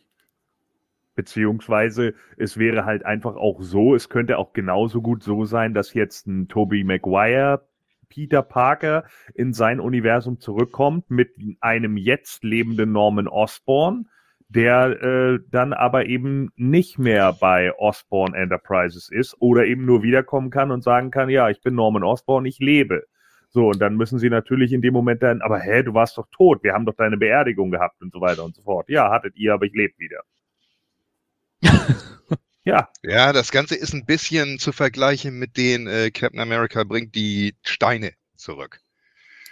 Was eine völlig eigene Story werden kann, völlig eigener Film werden kann. Und genau das ist halt diese Rückkehr der geheilten Schurken genauso. Das ist eine völlig eigene Story schon wieder werden kann was weiß ich, vielleicht kriegen wir es irgendwann als eine What-If-Story. Oder, Wirklich, oder, ja. oder, oder eine, eine, eigene Miniserie. Also ich zum Beispiel dieses Captain America Ding. Ich würde mich tierisch freuen, wenn sie da eine Miniserie draus machen. Sechs Dinger, wie Captain America die Steine zurückbringt. Was das für Probleme bringt und sowas. Und genauso ist es halt jetzt mit den geheilten Schurken. Da gibt's ja auch so viele Probleme, ne? Wie, wie er die Steine zurückgebracht hat eigentlich. Wo nimmt er zum Beispiel nur ein Tesseract her, jetzt mal so als Beispiel? ja, ich habe da so meine Theorien. dass vieles davon hat mit dem Zeitstein zu tun. Den ja gut, klar. Also ein äh, Kollege von mir, der meinte, eine Ausgangsposition zurückzubringen zu können. Also ein Kollege von mir meinte mal so, ja, er hätte ja auch zu ähm, zu zu Odin reisen können und sagen können, hier machen wir mal einen neuen Tesseract. Das war ja. als Beispiel, ne? Wobei es, glaube ich, eigentlich auch nicht so einfach ist. Du nimmst die Steine aus der Vergangenheit, gehst in die Zukunft, äh, dann sind die Steine ja trotzdem erst einmal weg. ist, na, okay, es sei denn, ist es alles vorherbestimmt und die Steine kommen wieder zurück, dann ist es ja doch wieder das Gleiche. Es ist ganz komisch, darüber nachzudenken, also. Ja, es sind Zeitreisen, das ist immer schwer bei sowas. Also, man muss ja. das wirklich auf ein, auf ein Minimum bringen, den ganzen Kram, um nicht äh, bekloppt zu werden im Kopf. Gordon, du hast es noch nichts zu dem Endkampf gesagt. Auf der Freiheitsstatue. Ja, was möchtest du wissen? Wie fändest du ihn? ja, ähm, ja gut, es ist natürlich äh, viel Huha, ne? Es sind halt natürlich irgendwie Effekte. Ich muss tatsächlich sagen, ich mochte den Sandman-Effekt nicht so gerne. Äh, ich, ich glaube, dass sie Sand mittlerweile besser darstellen können. Also weiß ich nicht. Das war so, ich fand den Gag gut, wo er sich auf die Couch gesetzt hat und versucht hat, dann den Sand wegzuwischen, um nur noch mehr Sand zu hinterlassen. Ähm, ich habe nicht so ganz verstanden, warum sie da den Schauspieler nicht genommen haben. Haben sie den nicht mehr gekriegt? Der hatte keine Zeit. Ah, okay. Ja, also hatten wir vorhin schon gesagt, der Schauspieler von der Echse und der Schauspieler vom Sandman, die hatten keine Zeit, die konnten sie nicht kriegen in Person. Die haben nur Voice-Over gemacht. Die okay. haben ihre Charaktere neu eingesprochen.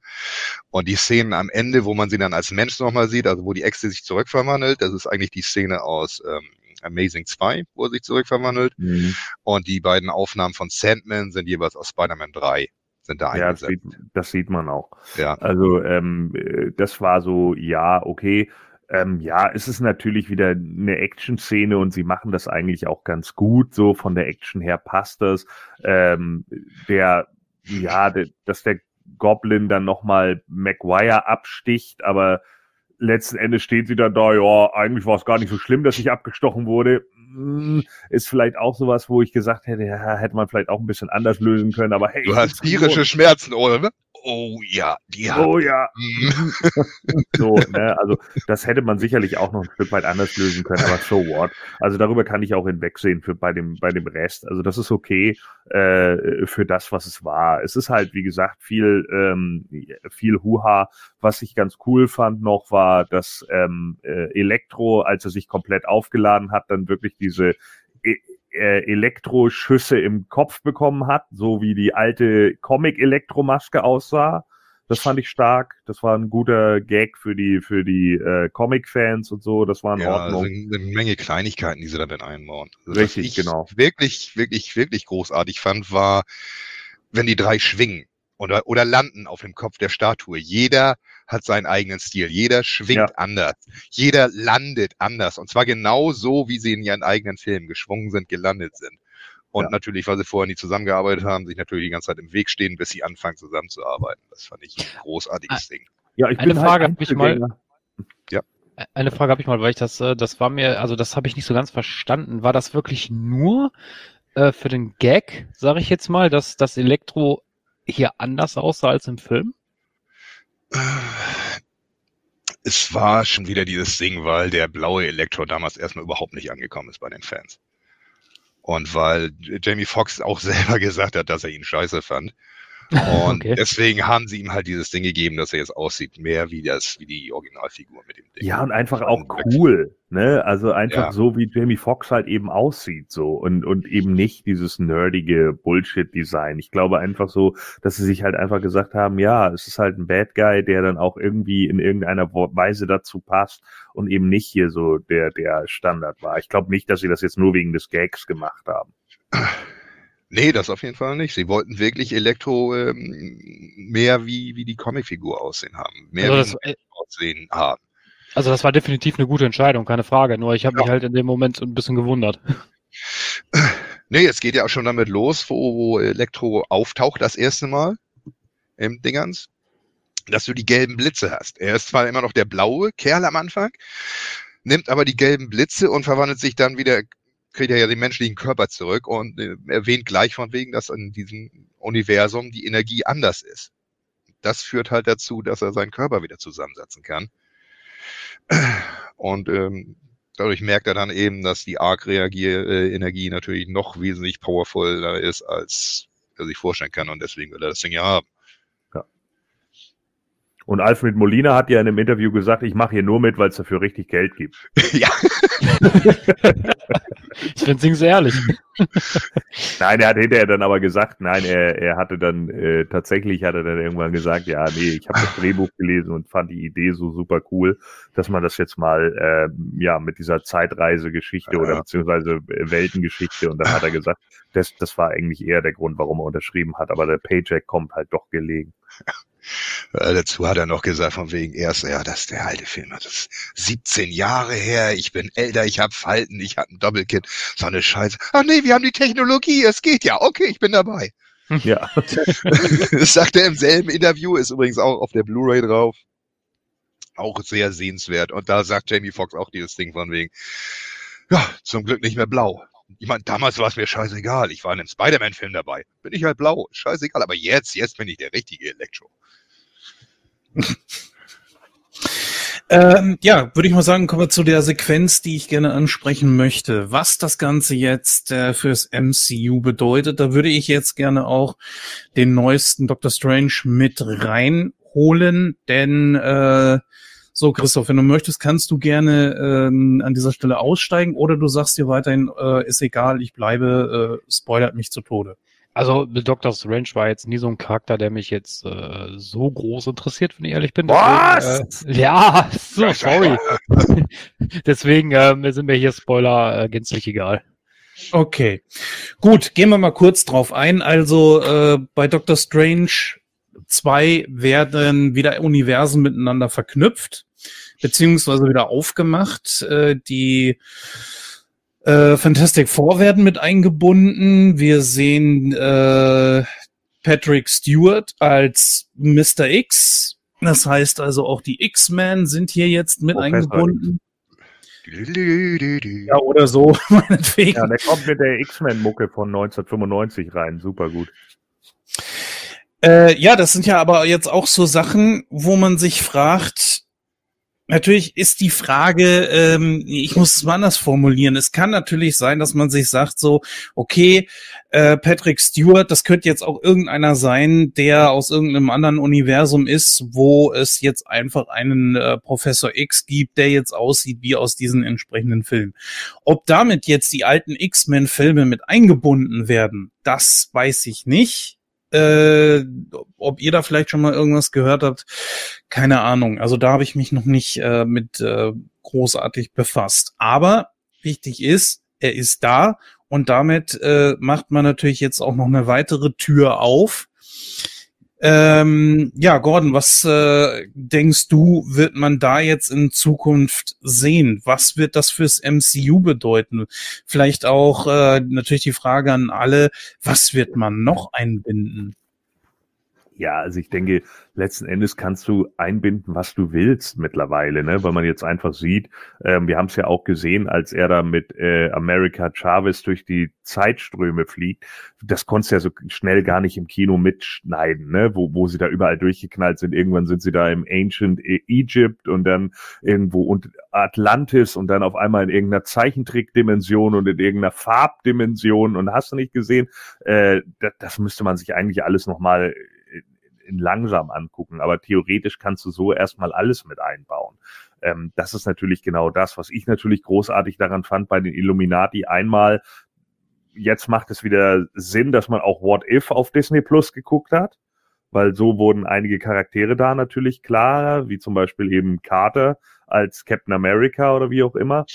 Ähm, dann ist es natürlich großartig, dass wir Reed Richards endlich gesehen haben äh, der mhm. jetzt ja nun, der, das, das, äh, ja, die, die Ankündigung der Fantastic Four. Fantastic Four, was war das? Eine 70er-Jahre-Band? Ja, genau. So, ne? Und dann äh, hätte er sagen müssen, nee, eine 80er-Band in Deutschland. So. Aber, Und dann sagt er, welche die da? Nein, der Spaß. So, naja, auf jeden Fall, äh, naja, und dann, äh, ähm, ja, keine Ahnung. Und dann eben, äh, wie gesagt, dann eben noch Professor X, der dann eben auch noch auftaucht. Und witzig natürlich auch, dass sie tatsächlich den, den Black Bolt aus der Inhumans-Serie genommen haben, ne?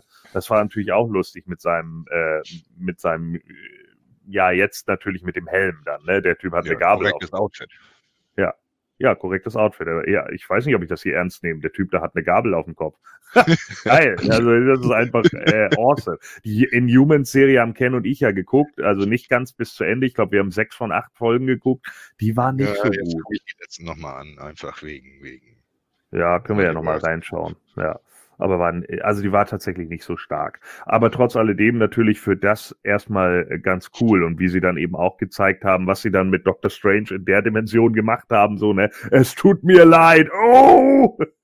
einfach schön weggeblastet mit der Stimme von Black Bull. Das war natürlich auch schon der Oberhammer. Also da kann man jetzt so viel mitmachen. Ne? Man kann jetzt die Inhumans nochmal wieder neu äh, dann da draufbringen. Ich hoffe dann aber ein bisschen angepasster ans MCU. Man kann jetzt die Fantastic Four anleiten. Man hat die X-Men so gesehen eingeleitet. Man hat die neue Captain Marvel letzten Endes jetzt dadurch gesehen. Es, es sind also unglaublich viele Möglichkeiten, die jetzt offen sind. Ne? Äh, Ken, was würdest du denn sagen, würdest du da noch einbinden? Was macht überhaupt Sinn oder wovon sollte man die Finger lassen? Also durch das, durch das Multiversum kann man jetzt natürlich alles machen. Ja, du kannst tote Charaktere zurückbringen, du kannst äh, mhm. alle möglichen, du kannst die, die übelsten, witzigsten Charaktere nehmen. Du kannst jetzt Deadpool, und zwar den Deadpool, den wir haben in den, aus den, aus den anderen Filmen, ins MCU bringen, ohne ihn neu machen zu müssen, wie, wie sie es mit den X-Men hätten machen müssen.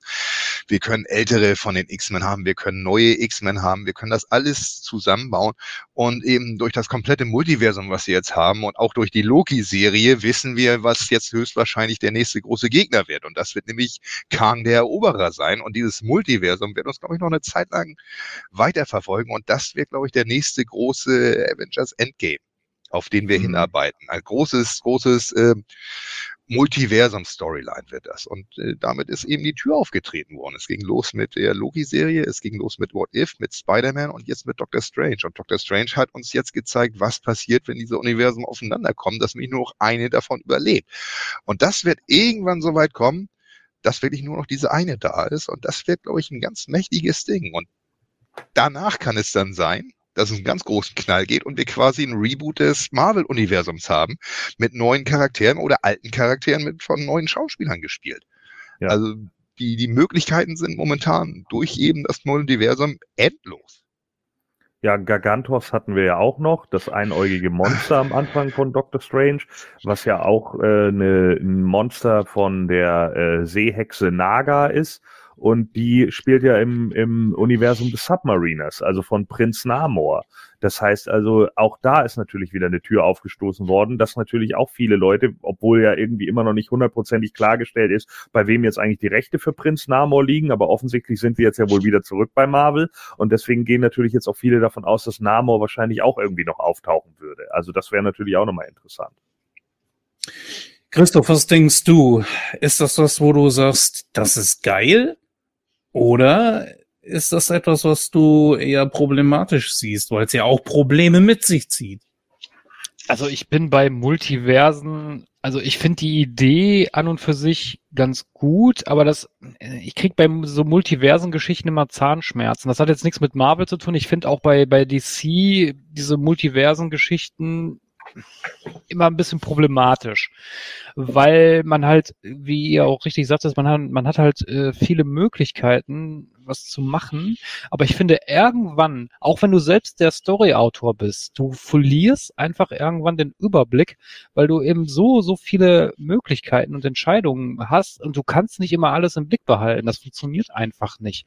Auch wenn du halt ein größeres Team hast, was daran arbeitet. Das hat man bei Marvel gesehen, das hat man bei DC gesehen. Nicht umsonst gibt es ja ein DC-Reboot, weil die, weil die sich einfach in den, in den Comic-Stories so verheddert haben irgendwann, dass die da selber nicht mehr durchgeblickt haben. Ich glaube, bei Marvel wurde es ja auch gemacht. Und da sehe ich immer so die Probleme drin. Deswegen kriege ich bei sowas mal ein bisschen, ein bisschen Zahnschmerzen.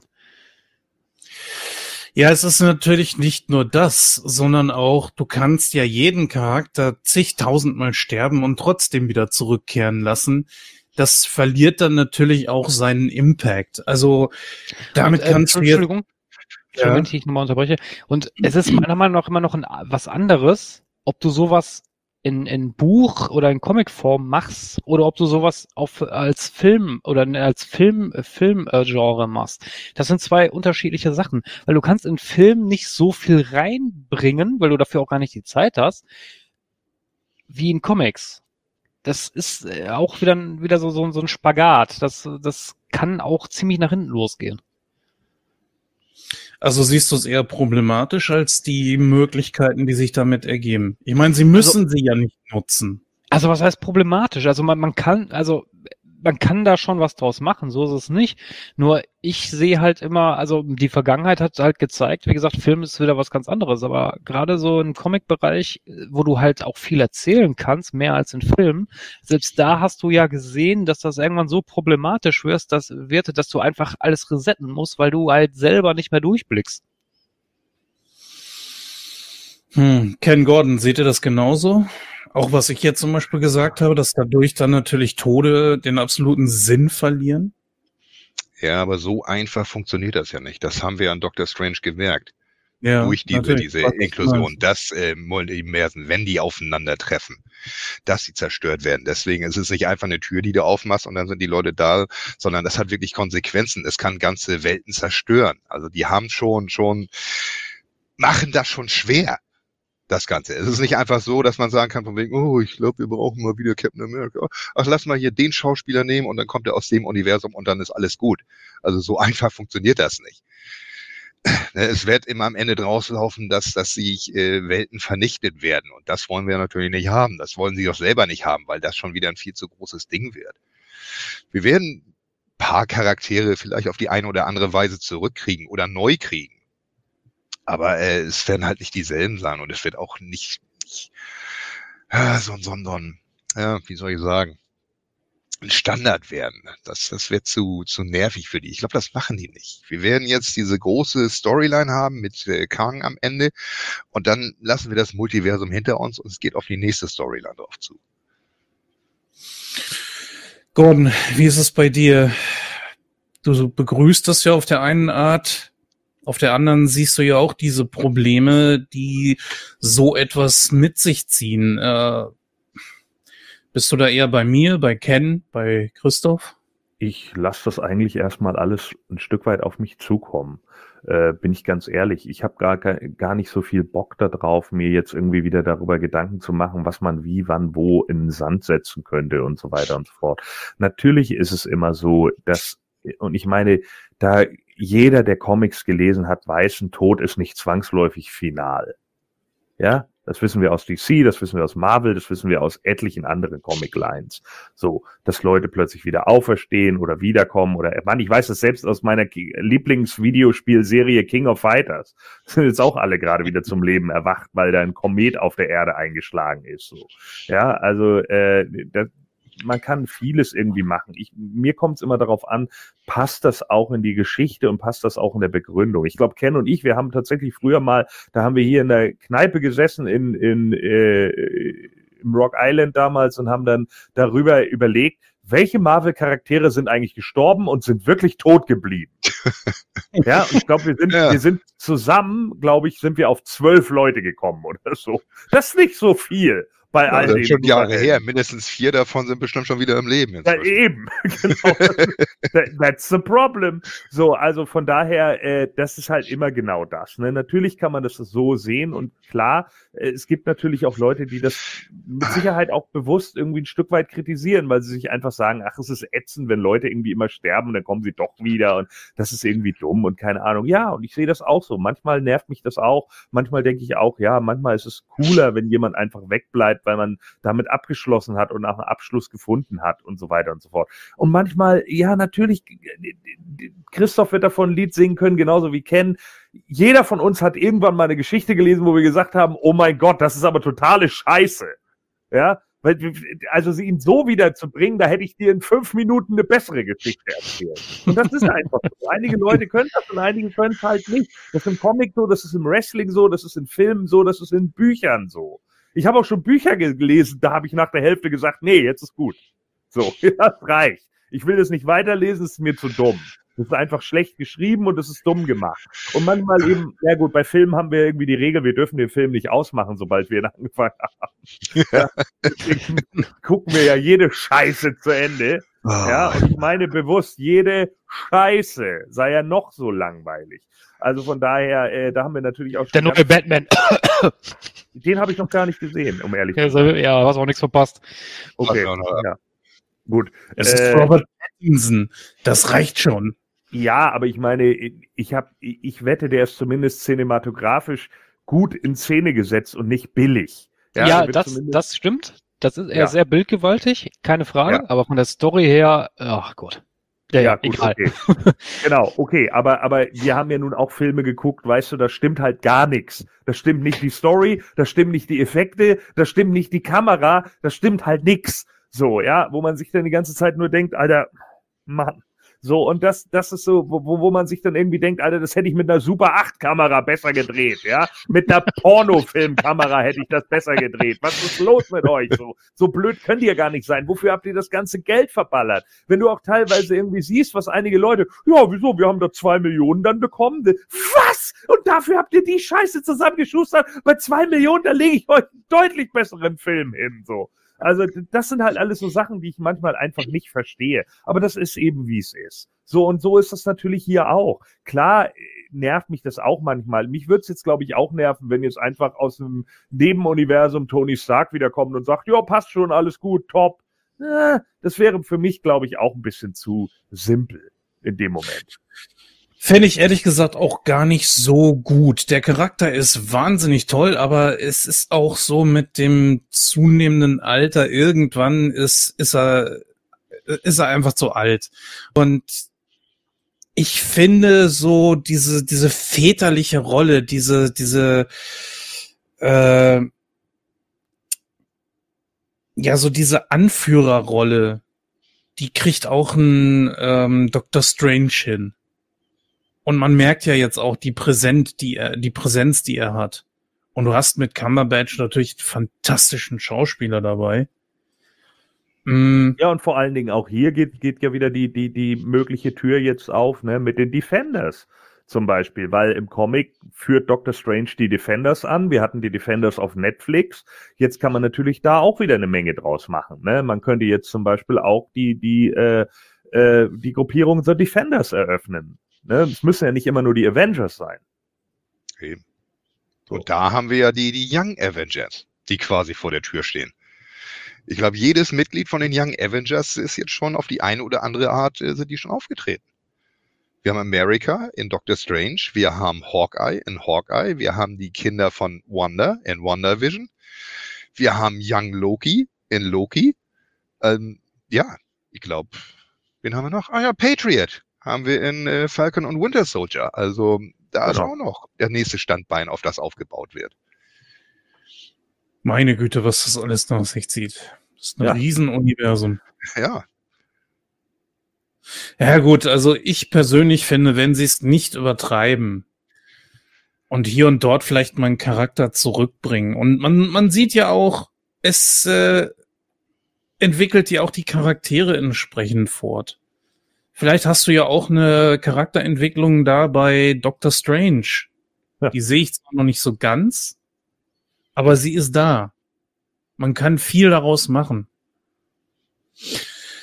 Ja, ich glaube, wir sind auch so langsam wirklich am Ende von der ganzen Geschichte. Äh, machen wir es in alter Manier. Wir bewerten jetzt äh, den Film. Hm, Ken, weißt du, wie wir das machen? Klär mich auf. 0% Scheiße, 100% natürlich das absolute Maximum. Dann teilen wir das durch die Teilnehmerzahl heute, also vier, und das ist dann das Endergebnis. Deswegen fang gerne mal an. Ähm, oder soll Gordon mal anfangen oder Christoph? Eigentlich egal. Ich, ja, finde, dann, der Gast, ich finde, der Gast sollte ja, beginnen. Richtig, genau. Der Gast soll beginnen. Nee, gut, also äh, dann, ich denke, dem würde ich eine solide 80 Prozent geben, weil äh, wirklich großartiges Ding, riesiger Fanservice, vor allem, vor allem für mich eben als Comicleser ist es auf jeden Fall dabei gewesen. Äh, es hat Spaß gemacht, die Effekte waren gut, die Storyline war gut, ja, deswegen, also ganz weit oben, das Ding. Nicht perfekt, aber auf jeden Fall ziemlich, ziemlich geil. Ja, das äh, ist ein geiles Fazit. Gordon. Ja, ich gehe sogar noch eine Stufe höher. Ich sag 85 Prozent. Ähm, ich finde, äh, der ist rund, der Film, der macht Spaß. Äh, die ganzen Cameos, die sie drin haben, sind gut. Ähm, klar gibt es so ein paar Sachen, äh, dass, wie gesagt, eben auch das ein oder andere Plothole eventuell mal oder äh, dass jetzt eben auch so ein paar, paar äh, Effekte vielleicht nicht mehr dem absoluten Standard entsprechen oder so, wo man sicherlich nochmal drüber äh, arbeiten könnte oder so. Das, das sind dann eben so ein paar Sachen, wo ich dann sage, ja, okay, äh, Film hat mich aber gut unterhalten im Kino und hat mich auch bei, bei der Zweitsichtung, ich habe ihn ja nochmal mit meiner Freundin dann da geguckt und so und das war auch in, in Ordnung. Ähm, also das passte eigentlich äh, sehr gut rein in die ganze Nummer.